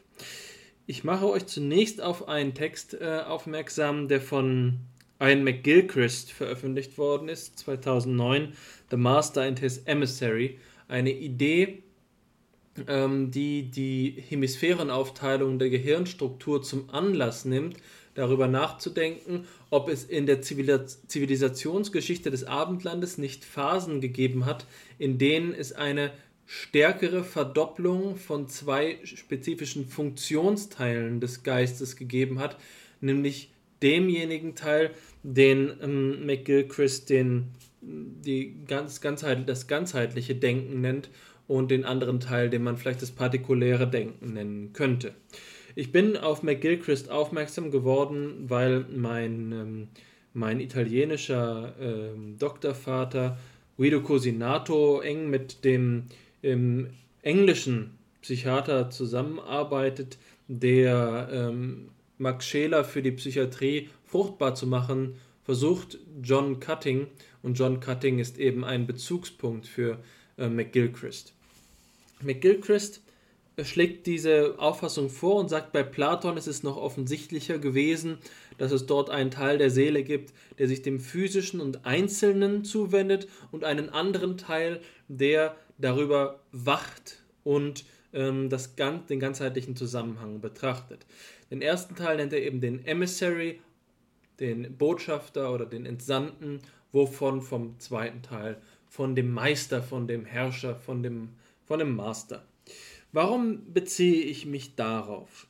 Ich glaube, dass wir, wenn wir mh, hm, auf den, uns auf den Holocaust besinnen, doch sehen müssen, dass dasjenige, was bei Scheler so in seinem Spätwerk mit einer gewissen Kritikwürdigkeit, aber doch auch interessanterweise die Ohnmacht des Geistes gegenüber den Trieben genannt hat, hier relevant wird. Die autobiografische Tendenz scheint mir etwas zu sein, was bestimmte zivilisatorische Bedingungen hat, in denen die Konfrontation mit der Unmittelbarkeit der gegenwärtigen Umwelt durch Triebe, durch ähm, einzelne mechan quasi mechanische Routinen äh, so weit sublimiert ist, dass es genügend Platz für eine holistische Auseinandersetzung mit dem eigenen Leben gibt. Wenn wir jetzt also an die Animalität unseres Lebens denken, die ja auch bei Levinas sicherlich im Hintergrund steht, dann scheint es mir so zu sein, dass dort eben auch so wie in primitiveren Zeiten, jetzt hier mit Gilchrist gesprochen, mit einem, von, mit einem McGilchrist gesprochen, die Möglichkeit ähm, zu einer holistischen Auseinandersetzung, einer ganzheitlichen Auseinandersetzung mit dem eigenen Leben noch nicht ausreichend entwickelt gewesen ist. Und das ist vielleicht ein äh, mit einem Vernichtungslager, auch wenn ich eben diese äh, Vergleiche nicht ähm, überstrapazieren will, doch in dieser Hinsicht zumindest vergleichbarer Zustand, insofern, insofern dort die Geistigkeit, die für eine Autobiografie erforderlich ist, ohnmächtig wird. Damit will ich nicht behaupten, dass unter den Bedingungen ähm, äh, des, ähm, des Holocausts, die sicherlich unmenschlich waren, alle beteiligten Opfer entmenschlicht worden sind. Das ist gerade der, das Gegenteil der Fall, wenn wir uns die äh, Untersuchungen von Hans Thome beispielsweise über die Lebenserfahrungen von Holocaust-Überlebenden und ähm, anschauen, dass dort die Idee der Grenze des Verstehens etabliert wird äh, und äh, die Erfahrung, die sozusagen die Resilienz des Geistes unter Bedingungen von einer die Triebe herausfordernden Umwelt, den Überlebenskampf, äh, doch auch noch zeigt. Dass also die holistische Seite der Master, um es mit McGilchrist zu nennen, auch unter solchen widrigen Bedingungen doch überleben kann und es gerade deswegen eine Hoffnung gibt, dass es auch ähm, sozusagen äh, unter den äh, de, im Fall der größten Katastrophe und der Reduktion auf das Äußerste, auch tatsächlich in diesem Sinne von dem Äußeren, dem bloß leiblichen, dem bloß körperlichen, dass dort der Geist überleben kann und er nicht das Erste ist, was äh, über die Planke geht, wenn, die, ähm, wenn der Sturm ausbricht, Äh, dafür ist sicherlich Grund ähm, gegeben. Aber ich denke, dass wir zugleich einsehen können, dass es hier unter einer unter Bedingungen, in denen dem Geist, ich sage es auch wieder metaphorisch, genügend ähm, Raum zum Atmen gegeben ist, mh, dann, äh, dass nur unter diesen Bedingungen auch die, ähm, äh, die Autobiografie sich so entfalten kann. Und ich werde jetzt einfach mal an dieser Stelle, Fabian, deine zweite Quelle kapern, die du mitgebracht hast, nämlich ähm, eine Passage äh, von, äh, ein, äh, aus, einer, äh, aus einem Brief, wenn ich es richtig verstehe, von ähm, Johann Wolfgang von Goethe, äh, die, zu der du sicherlich gleich noch mehr sagen kannst. Aber ich will auf ein Detail hinaus, das ich gleich erläutern werde. Es heißt dort in diesem Brief, Zitat, ähm, es war mein ernstestes Bestreben beim Verfassen von Dichtung und Wahrheit, das eigentliche Grundwahre, das, insofern ich es einsah, in meinem Leben obgewaltet hatte, möglichst darzustellen und auszudrücken. Wenn aber ein solches in späteren Jahren nicht möglich ist, ohne die Rückerinnerung und also die Einbildungskraft wirken zu lassen und man also immer in den Fall kommt, gewissermaßen das dichterische Vermögen auszuüben, so ist es klar, dass man mehr die Resultate und wie wir uns das, wie wir uns das Vergangene jetzt denken, als die Einzelheiten, wie sie sich damals ereigneten, aufstellen und hervorheben werden. Hier also zweierlei. Erstens, das, was mich, ähm, was ich in ins Zentrum stellen möchte, das dichterische Vermögen, das hier in den, ähm, auf das sich hier Goethe beruft und zweitens also die nochmal diese Hervorhebung äh, des Kontrastes zu den Einzelheiten. Die Einzelheiten, von denen wir abblicken, wenn wir äh, autobiografisch äh, schreiben, die holistische Tendenz, die eine Dichtung nicht nur eben im Sinne des Verdichten komprimieren, sondern auch des die Dichtung herstellen, die Beziehung herstellen ähm, zwischen zwei vereinzelte Dinge, eine Dichte erzeugen. Dieser Sinn, dieser doppelte Sinn von Dichtung, der hier gemeint ist. Mir scheint also, und ähm, da bin ich gleich gespannt, was ihr äh, darüber denkt, angelegt zu sein, dass wenn wir auf das Leben, zum Beispiel mit McGilchrist, auf, als etwas blicken, das eine holistische und eine partikularistische Tendenz hat, dass das, der Selbstbezug zum eigenen Leben gerade eben nicht darin besteht, genauso wie es Fabian vorhin dargestellt hat, hier eine ähm, rein ähm, historiografische Faktenreihe herzustellen, auch wenn das das Rohmaterial sein mag, sondern dass hier diese Verdichtung stattfindet. Und zwar genau in dem Sinne, den Hannes chronografisch genannt hat, aber eigentlich auch in einem Sinne von chronogenetisch äh, beschrieben hat. Also dort, wo uns überhaupt erst ein Zeitsinn, in dem uns dann der Sinn der Zeit aufkommt, entstehen kann. Und in diesem Sinne, und das soll der Abschluss von, diesem kleine, von dieser kleinen Passage sein, ähm, von meinem Kommentar sein, will ich noch auf etwas hinaus, was vielleicht auch eine offene Frage ist, bei, äh, für die mein eigener Reflexionsprozess noch nicht zu einem Ende gekommen ist.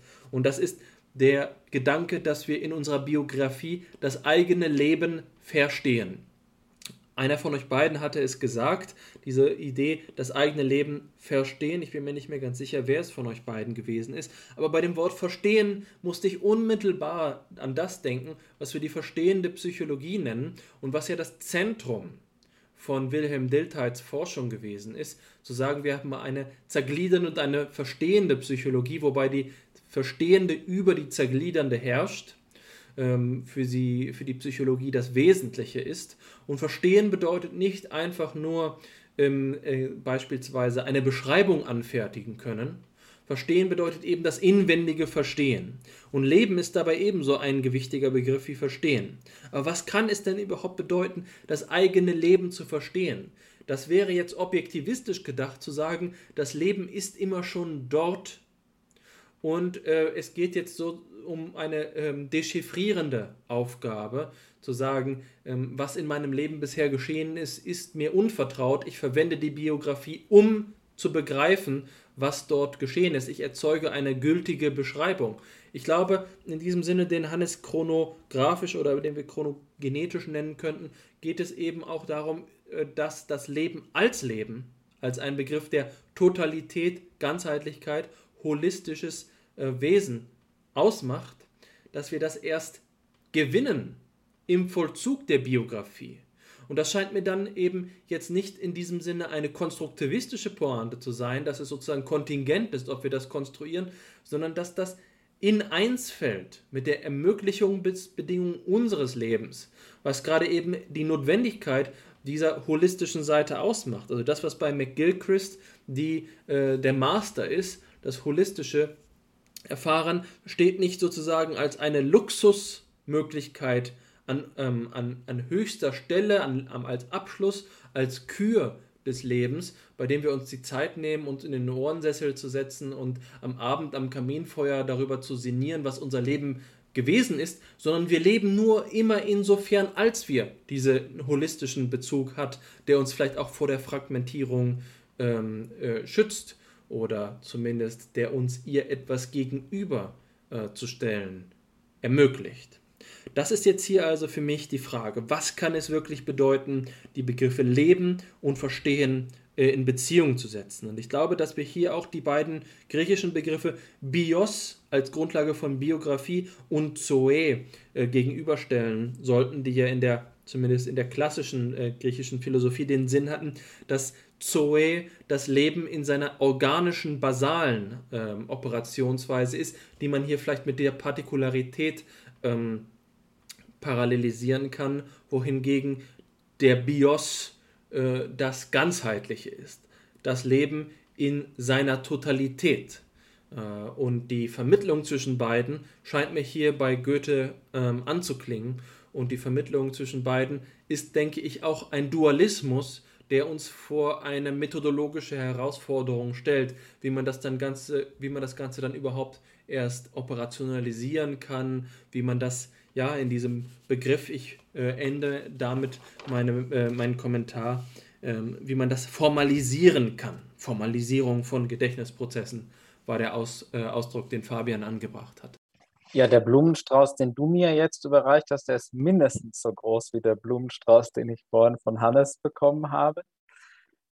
Ähm, also zunächst mal finde ich die, die Beobachtung interessant, die du geäußert hast, dass du sagst, naja, ähm, wenn ich das richtig verstanden habe, damit ich mich überhaupt narrativ verstehen kann oder damit ich, brauche ich irgendwie Raum zum Atmen. Diese Formulierung ist irgendwie bei, bei mir hängen geblieben. Und das finde ich eine sehr interessante ähm, Formulierung oder einen sehr interessanten Gedanken. Vor allem auch in der Kombination mit dem, was du dann etwas später gesagt hast, dass es eben das Erzählen über unser Leben nicht nur irgendwas Schönes und Nettes ist, ähm, das wir machen, wenn wir uns abends gemütlich in den Ohrensessel legen, sondern dass es irgendwie was ist, was wir brauchen oder was konstitutiv ist für unser Menschsein. Und das zeigt eigentlich einen ganz netten Kontrast, also nicht netten Kontrast, sondern einen Kontrast, in dem, glaube ich, ein gewaltiges Konfliktpotenzial auch schlummern kann. Weil wenn es einerseits etwas ist, was wir für uns brauchen, und was eben nicht nur nice to have ist. Ähm, und andererseits es aber einen gewissen Freiraum erfordert, damit wir das tun können, dann heißt es das auch, dass sich zahlreiche Szenarien denken lassen, in denen dieses Erzählen eben unter Umständen prekär wird. Und wenn man das weiterdenkt, ähm, würde ein solches Prekärwerden narrativen Erzählens auch bedeuten, dass sich das negativ auf uns auswirkt, weil es eben eigentlich dieses Erzählen und Erzählen können eine so wichtige Grundbedingung ist ähm, für, für unser Leben. Also von dem her fand ich diesen Gedanken für mich sehr, sehr eingängig und sehr, ähm, sehr wichtig. Und vielleicht, ohne dieses Thema jetzt allzu sehr in die Tiefe reiten zu wollen, nochmal eine kurze Rückwendung zum Holocaust. Ähm, ich glaube, dass da, also man da eben zum Teil so argumentieren kann, also durchaus, dass Teile des des ähm, nationalsozialistischen Konzentrations- und Vernichtungslagersystems in einem gewissen Sinne auch so gedacht waren, also sozusagen als Entindividualisierung, als Entmenschlichung. Und zwar nicht nur in der, in der Art und Weise, wie man die Leute behandelt hat, also ähm, wie man sie hat arbeiten lassen, dass man sie umgebracht hat massenweise und so weiter und so fort, ähm, sondern auch in dem Sinne, dass man, dass man, indem man sie in so eine Maschine, in so eine industrielle Vernichtungsmaschinerie reinwälzt, vielleicht auch sozusagen ihnen diese, diese individuelle Erzählbarkeit ähm, des Lebens nimmt zu einem gewissen Grad. Also inwiefern das jetzt dieser konkrete Effekt intendiert war oder nicht, das will ich jetzt gar nicht beurteilen. Aber ich könnte mir schon, ähm, schon vorstellen, dass das mit ein Effekt war. Und es gibt ja diesen, dieses schöne Buch von, von Viktor Frankl, ich weiß nicht, ob ihr das kennt, trotzdem Ja sagen zum Leben. Das ist ja so ein bisschen so der Gedanke. Ne? Wie kann ich eigentlich, obwohl sich das ereignet hat, obwohl das passiert ist, obwohl ich zu, also in Anführungszeichen zufällig überlebt habe, während andere genauso zufällig gestorben sind, wie kann ich denn jetzt eigentlich zurückkehren zu einem individuell gelebten Leben, auch mit einer individuellen Sinn- und, und Bedeutungshaltigkeit, die sich dann ähm, auf so einer individuellen Ebene widerspiegelt. Ähm, und vielleicht, um jetzt in Richtung Goethe ein bisschen äh, umzusteuern, ähm, ich würde dir auch recht geben, also das Verstehen im, im Sinne von autobiografische Inhalte äh, verstehen nie bedeuten kann, ähm, dass wir die, wahre Bedeutung dechiffrieren. So, also ich glaube, darum, darum kann es nicht gehen. Ähm, und nachher, wenn wir den Ausgangspunkt bei Goethe genommen haben, kann ich das gerne auch mal wirklich an seiner ersten Kindheitserinnerung einmal noch ähm, durch, äh, durchhampeln, wie ich mir das so denke, diese unterschiedlichen Möglichkeiten. Ähm, und das sieht man das könnte ich vielleicht noch zu Goethe nachfragen an der Stelle. Das Buch, über das er hier Auskunft gibt, in diesem Briefausschnitt, den du zitiert hast, ist Dichtung und Wahrheit. Das ist seine eigene Autobiografie. Ähm, und was man an dem Zitat, glaube ich, gut sieht, ist, dass ähm, der Titel Dichtung und Wahrheit dazu angetan ist, die Leser und Leserinnen und Leser ein bisschen in die Irre zu führen. Also oder ein elegantes Spiel auch zu sein. Ähm, denn man könnte ja denken, es geht in, in dem Buch irgendwie ja um Goethes Dichtung und um die Wahrheit seines Lebens oder sowas. Sowas könnte man ja naiv, ähm, naiv denken. Oder hier erfahre ich jetzt endlich die Wahrheit über den Dichter. Oder umgekehrt, ich erfahre die Wahrheit hinter der Dichtung. Also hinter, jetzt weiß ich ehrlich, wer, ähm, wer war denn die Lotte aus, aus den Leiden des jungen Werther? Wer war das wirklich und wie hat sich wirklich zugetragen? So in diesem Sinne ähm, sondern dass eben recht, schon recht klar wird, auch an dem Zitat, das du vorgelesen hast, naja, dass Dichtung und Wahrheit zu einem gewissen Grad zumindest zwei Seiten der, derselben Medaille sind. Also dass man natürlich eben ähm, an, an bestimmten faktisch feststehenden Dingen nicht, nicht vorbeikommt, aber eben, dass dieses Verdichten und auch das Dichten über das eigene Leben zur Wahrheit mit dazugehört oder zum Deuten der eigenen Lebenswahrheit mit ganz entscheidend mit dazugehört. Das wären, glaube ich, so meine Kom Kommentare zu dem, was du mir gesagt hast.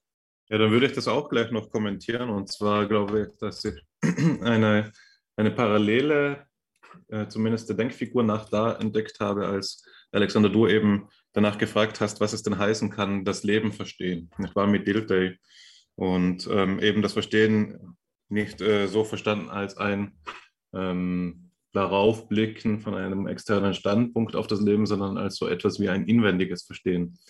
Äh, ich habe eine Passage, ich glaube, es war aus der Einleitung in die Geisteswissenschaften von Dilthey in meiner Masterthese, in meiner philosophischen Masterthese zitiert, in der es eben darum geht, genau diese Frage auch zu stellen oder zu reflektieren. Und dort sagt er, dass es ein Fehler wäre, das Verstehen und das Leben einander entgegenzusetzen, sondern vielmehr muss Verstehen als Lebensausdruck begriffen werden, nicht wahr? Und das bedeutet, dass wir Inwendigkeit des Verstehens auch so auffassen müssen, dass es ähm, das Leben selbst ist, dass er sich auf äh, sich richtet, nicht wahr, im, im Verstehen. Und dass wir hier wie so oft eben dieses ähm, ja, ein Problem der Selbstexplikation haben oder ein, eben so einen Zirkel der Demonstration, von dem ich vorhin schon gesprochen habe, dass das eben auch das ist, glaube ich, das in einer älteren Sprache bei Augustinus aufgetaucht ist, dass in dieser Idee, dass eben, wenn das ähm, Gedächtnis die Schöpfung enthält, enthalten soll, dann müsste es den Schöpfer enthalten,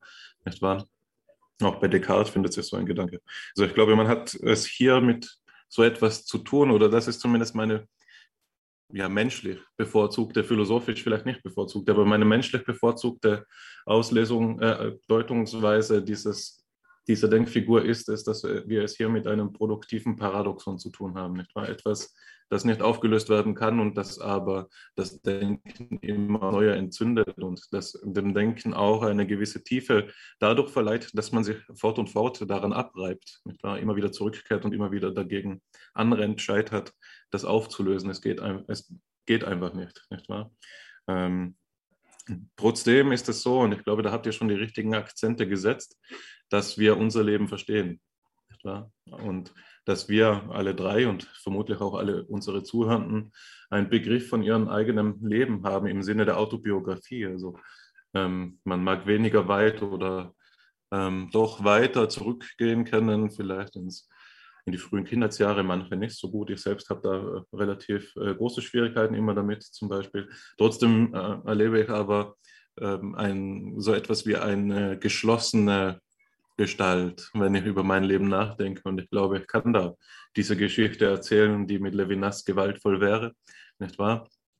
Also das wäre die menschliche Seite. Die philosophische Seite ist natürlich, dass man diesen Zirkel in, in Demonstrando ähm, diese Probleme der Selbstexplikation ernst nehmen muss. Und eine Art und Weise damit umzugehen, ähm, Fabian, du bist vorhin mal darauf zu sprechen gekommen, ist die dialektische, nicht wahr? Also das Ganze eben zu überführen in Gegensätze von These, Antithese und die Synthese aufzusuchen. Die phänomenologische Denkungsart mit Heidegger wäre zum Beispiel die, dass man diesen Zirkel versteht als eine Bewegung des Denkens, die um das nicht explizierbare in der Mitte kreist, nicht wahr? dass man nur so zu Gesicht bekommt. Das heißt, hier haben wir so etwas, auch wenn es nicht Heideggers Vokabular ist, wie die Idee der Wesensschau, die dann eben eine Anschauung ist und die ihrerseits nicht explizierbar ist. Auch ein Topos, der bereits aufgetaucht ist in unserem Gespräch eben, als wir über den Intellektualismus der Narrativität oder dem, das, hm, das nicht-propositionale, prälogische und so weiter gesprochen haben. Also auf der philosophisch, philosophischen Seite muss man hier einen Standpunkt einnehmen, der damit eben produktiv auch tatsächlich umgeht und sich nicht bloß immer wieder daran abreibt, dass wir es hier mit dieser Zirkelbewegung zu tun haben. Und ich glaube, dass sich daran eben die Schulen scheiden. Also die Art und Weise, wie man sich dazu verhält, ist eigentlich diagnostisch dafür, ähm, welche philosophischen, sage ich jetzt mal, Intuitionen man hegt.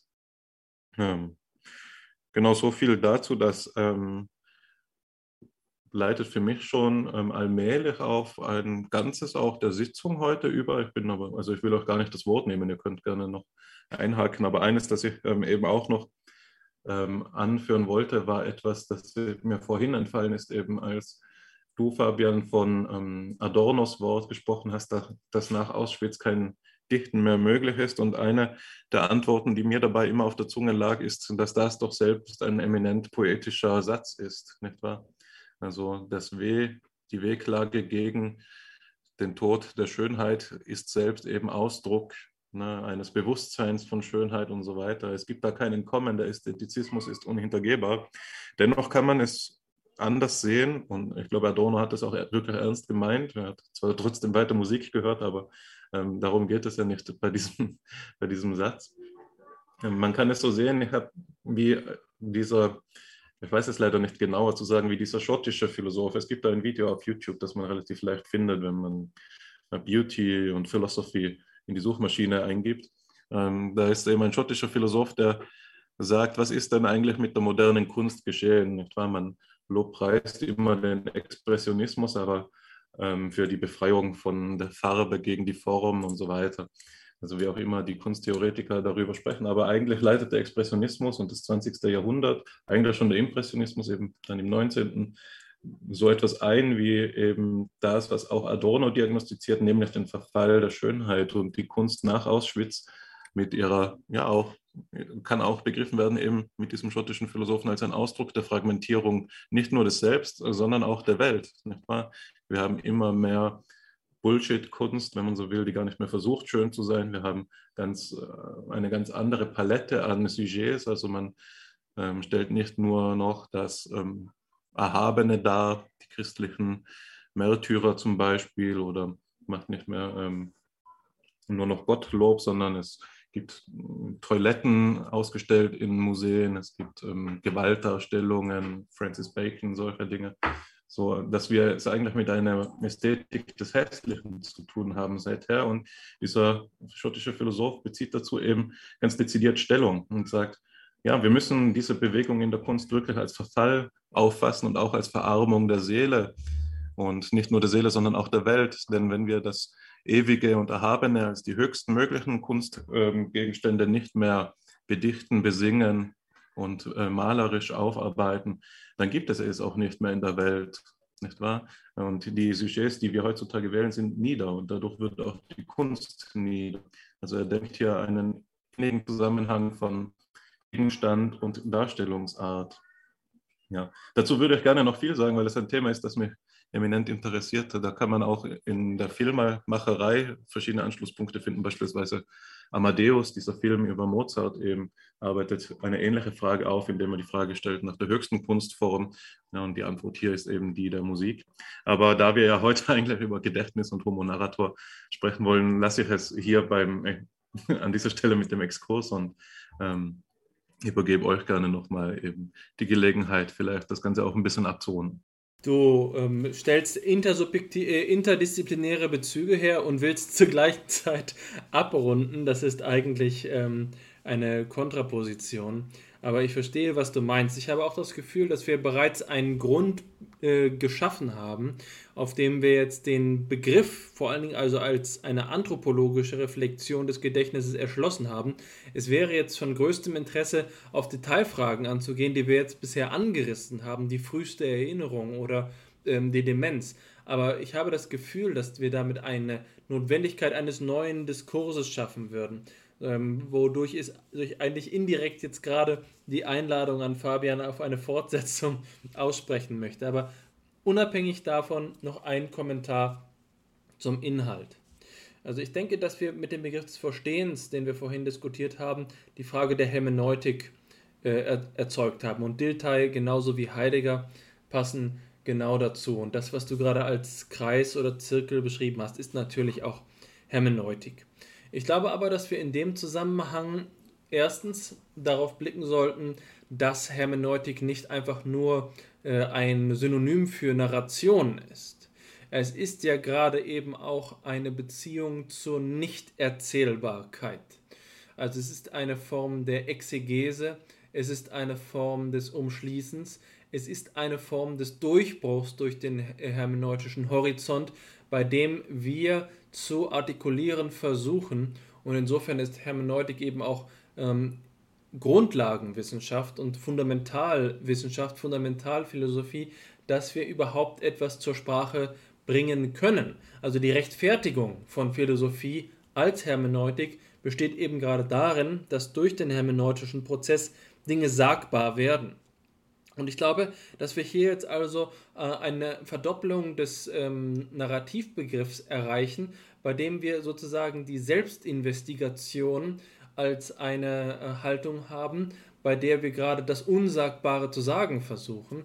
Und in dem Moment, in dem äh, wir beispielsweise hm, in einem biografischen Interview äh, den Journalisten konfrontieren mit der Persönlichkeit aus der Öffentlichkeit oder die Journalistin, und sie auf die dunklen Phasen ihres Lebens hin hinterfragt, ist es gerade das, was ich vorhin beschrieben habe als die Dissonanz von der Autobiografie in diesem naiven Sinne, des Selbstvollzugs, eines, einer, äh, vielleicht auch äh, eines Selbstwertgefühls, ähm, insofern als wir dabei ein Selbst konstituieren, das uns so vor Augen steht, wie das, was die Soziologen wie Cooley, dessen Vornamen ich jetzt vergessen habe, das Looking Glass Self genannt hat. Looking Glass als den ähm, historischen, ursprünglicheren Begriff für Mirror, also für den Spiegel, das Spiegel selbst.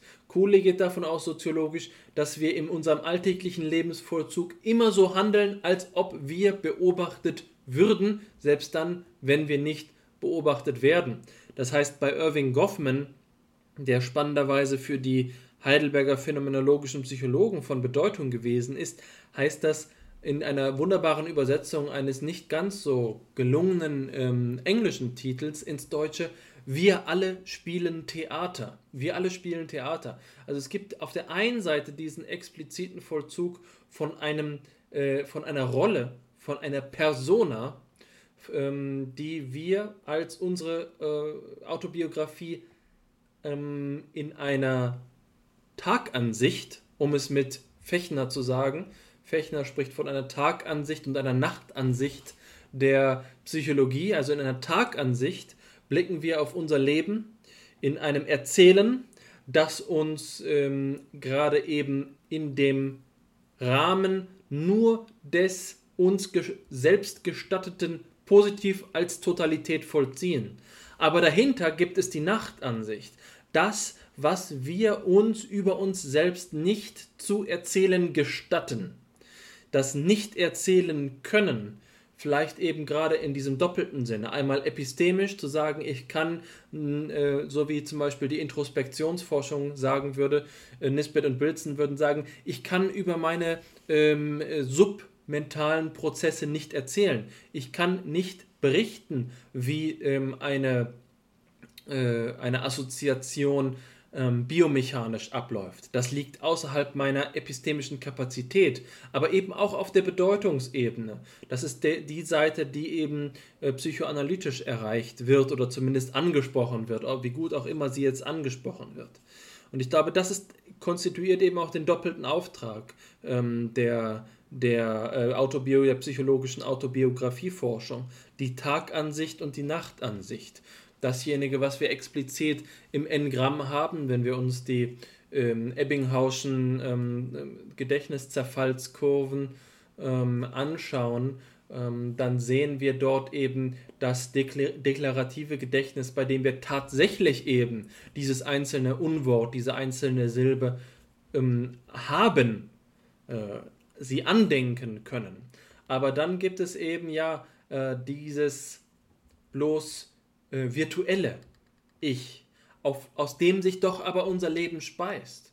Und zumindest in meiner Selbsterfahrung ist es so, dass du, Hannes, während du gerade gesprochen hast, habe ich gesagt, äh, habe ich mich zu, zu, mir selbst so verhalten, dass ich dachte, ich äh, denke einfach mal an meine Kindheit. Du meintest, dir fällt es nicht so leicht, ähm, also die, die äh, Amnesie, die, der frühkindlichen Amnesie, äh, Zugriffe zu deinem frühesten Leben zu haben.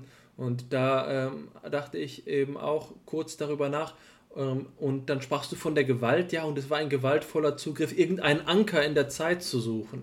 Es war ein, äh, ein Ausgreifen in dieses nicht erzählen können, nicht unmittelbar äh, vorhanden äh, Seiende. Äh, und ich denke, das ist wohl zwischen der Tag- und der Nachtansicht unseres Gedächtnisses, um es mit Fechner zu sagen, ähm, auch noch die Dämmerung, äh, Dämmerungsphasen gibt, in denen eben etwas herein äh, in unser Leben. Das sind so Dinge, die jetzt sicherlich die Fransen unseres Diskurses bezeichnen, Dinge, bei denen wir jetzt nicht zu einem ähm, Ergebnis kommen, was ja sozusagen die beste Tradition von FIPSI bisher ist, zu keinen Ergebnissen zu kommen, sondern mit mehr Fragen aus dem Gespräch zu gehen, als wir in sie hineingegangen sind. Aber ich wollte zumindest diesen Aspekt zum Thema Hermeneutik noch erwähnt haben. Ja, ich danke euch beiden wirklich sehr äh, herzlich für die äh, verschiedenen Fransen, die ihr jetzt nochmal an unser Gespräch angehängt habt in euren äh, letzten Äußerungen.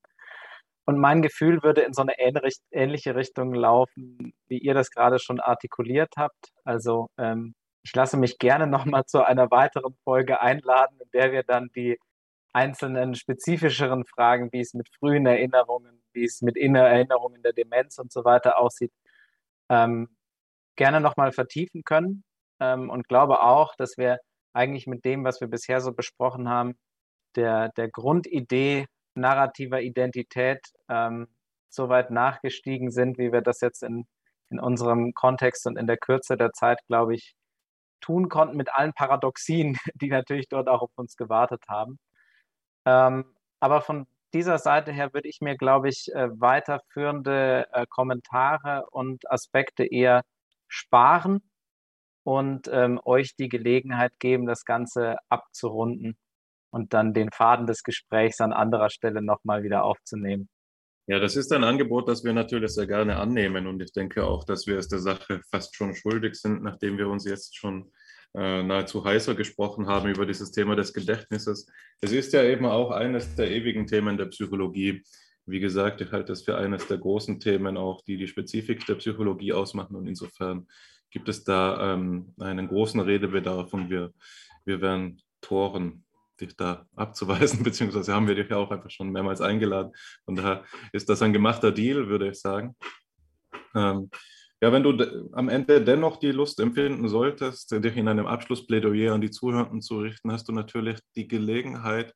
Aber ich denke auch, ähm, dass es ein guter Zeitpunkt ist, jetzt einmal die Sitzung eben in ihre Zusammenfassung überzuführen, abzurunden, die Erinnerungsleistung der Zuhörenden dadurch zu optimieren, eben, dass wir jetzt noch einmal resümieren, was denn überhaupt geschehen ist heute in der 31. Episode von FIPSI. Und zwar haben wir heute mit Dr. Fabian Hutmacher über das Gedächtnis gesprochen und insbesondere die anthropologische Perspektive bemüht, die der psychologischen Anthropologie, wenn man so will, die den Menschen als Homo Narrator fasst. Dabei sind wir zunächst auf eine sehr frühe Gedächtnistheorie zu sprechen gekommen, so wie sie eben Augustinus in seinen Confessiones vorlegt, die zugleich, wie wir uns haben sagen lassen, eben das erste autobiografische Werk ist in der abendländischen Denkgeschichte. Ähm, ja, wir haben verschiedene Kritiken an Augustinus entfaltet und ihn aber gleichzeitig gewürdigt eben als besonders hellsichtigen Denker, der noch in Abwesenheit jeglicher experimenteller Forschung dennoch einige der Grundbegriffe der heutigen empirischen Psychologie schon angedacht hat. Fabians Kritik war, dass äh, Augustinus Gehalt, äh, Idee des Gedächtnisgehaltes zu statisch ist. Meine war, dass sein Bild des Gedächtnisses selbst zu ähm, verräumlicht ist, nicht wahr, dass er hier eine Verräumlichung des Bewusstseins vornimmt. Darauf aufbauend haben wir verschiedene modernere äh, Ideen zur, zum Gedächtnis angesprochen, insbesondere die Idee von McAdams zur Narrativität des Gedächtnisses. Ähm, da, der unterscheidet verschiedenste Punkte, sechs an der Zahl, was denn nun die Narrativität des Gedächtnisses ausmacht und inwiefern sie auf die Identitätsbildung zurückwirkt. Und dabei, ähm, ja, ich nenne jetzt nicht alle Punkte, das kann man ähm, vielleicht so als Blitzlichter, das Gedächtnis schafft so etwas wie einen roten Faden zwischen unseren Erinnerungen und es leistet auch so etwas wie eine Integrationsleistung, nicht nur von unverbundenen, sondern auch von der gesamten Fülle des Materials und auch eben den bloß zufällig miterinnerten, mitverarbeiteten, enkodierten Gedächtnisinhalten. Ja, darauf ähm, aufbauend sind wir in eine freie Diskussion übergegangen, die ähm, beispielsweise mit Alexanders Idee ähm, zu ringen gehabt hat, dass es doch so etwas geben muss wie eine Primordialsphäre des Andenkens, die allem Erinnern noch zugrunde liegt. Das heißt, es gibt auf der einen Seite semantisch-perzeptuelles ähm, Erinnern, das zugreift auf irgendetwas, das da in der Psyche ist, nicht wahr? Dass da das Gedächtnismaterial, wenn man so sprechen will, eben in der Konstitutionsordnung mit ausmacht und das ist eben diese Primordialsphäre. Wir hatten unsere Schwierigkeiten, aber auch unsere Erfolge damit, das Ganze auf die empirische Psychologie zu beziehen und sind dann weitergegangen zu einer Diskussion des Wesensbegriffs des Gedächtnisses, haben uns auf einen moderaten Wesensbegriff verständigt, mehr oder weniger zumindest, und äh, haben dann geendet mit einigen praktischen Ideen zur Traumaforschung, zur Idee des Bruchs in der Geschichte des Lebens, aber auch zur Frage hin, was das Verstehen der Autobiografie denn überhaupt bedeuten kann. Dazu haben wir uns unserem zweiten Material der heutigen Sitzung eben zugewandt, das ähm, von Goethe gestammt ist. Ich denke, noch mehr darf ich nicht zusammenfassen, wenn ich die, den Erinnerungserfolg, den ich versprochen habe, noch beibehalten will. Das waren die wichtigsten Punkte der heutigen Sitzung oder es war eine Auswahl, die ich jetzt gerade noch erinnert habe, um diesen schlechten Dad-Joke nicht zu vermeiden. Ähm, genau, und es bleibt jetzt nur noch übrig, für mich zumindest kurz auf die Formalia des Podcasts hinzuweisen.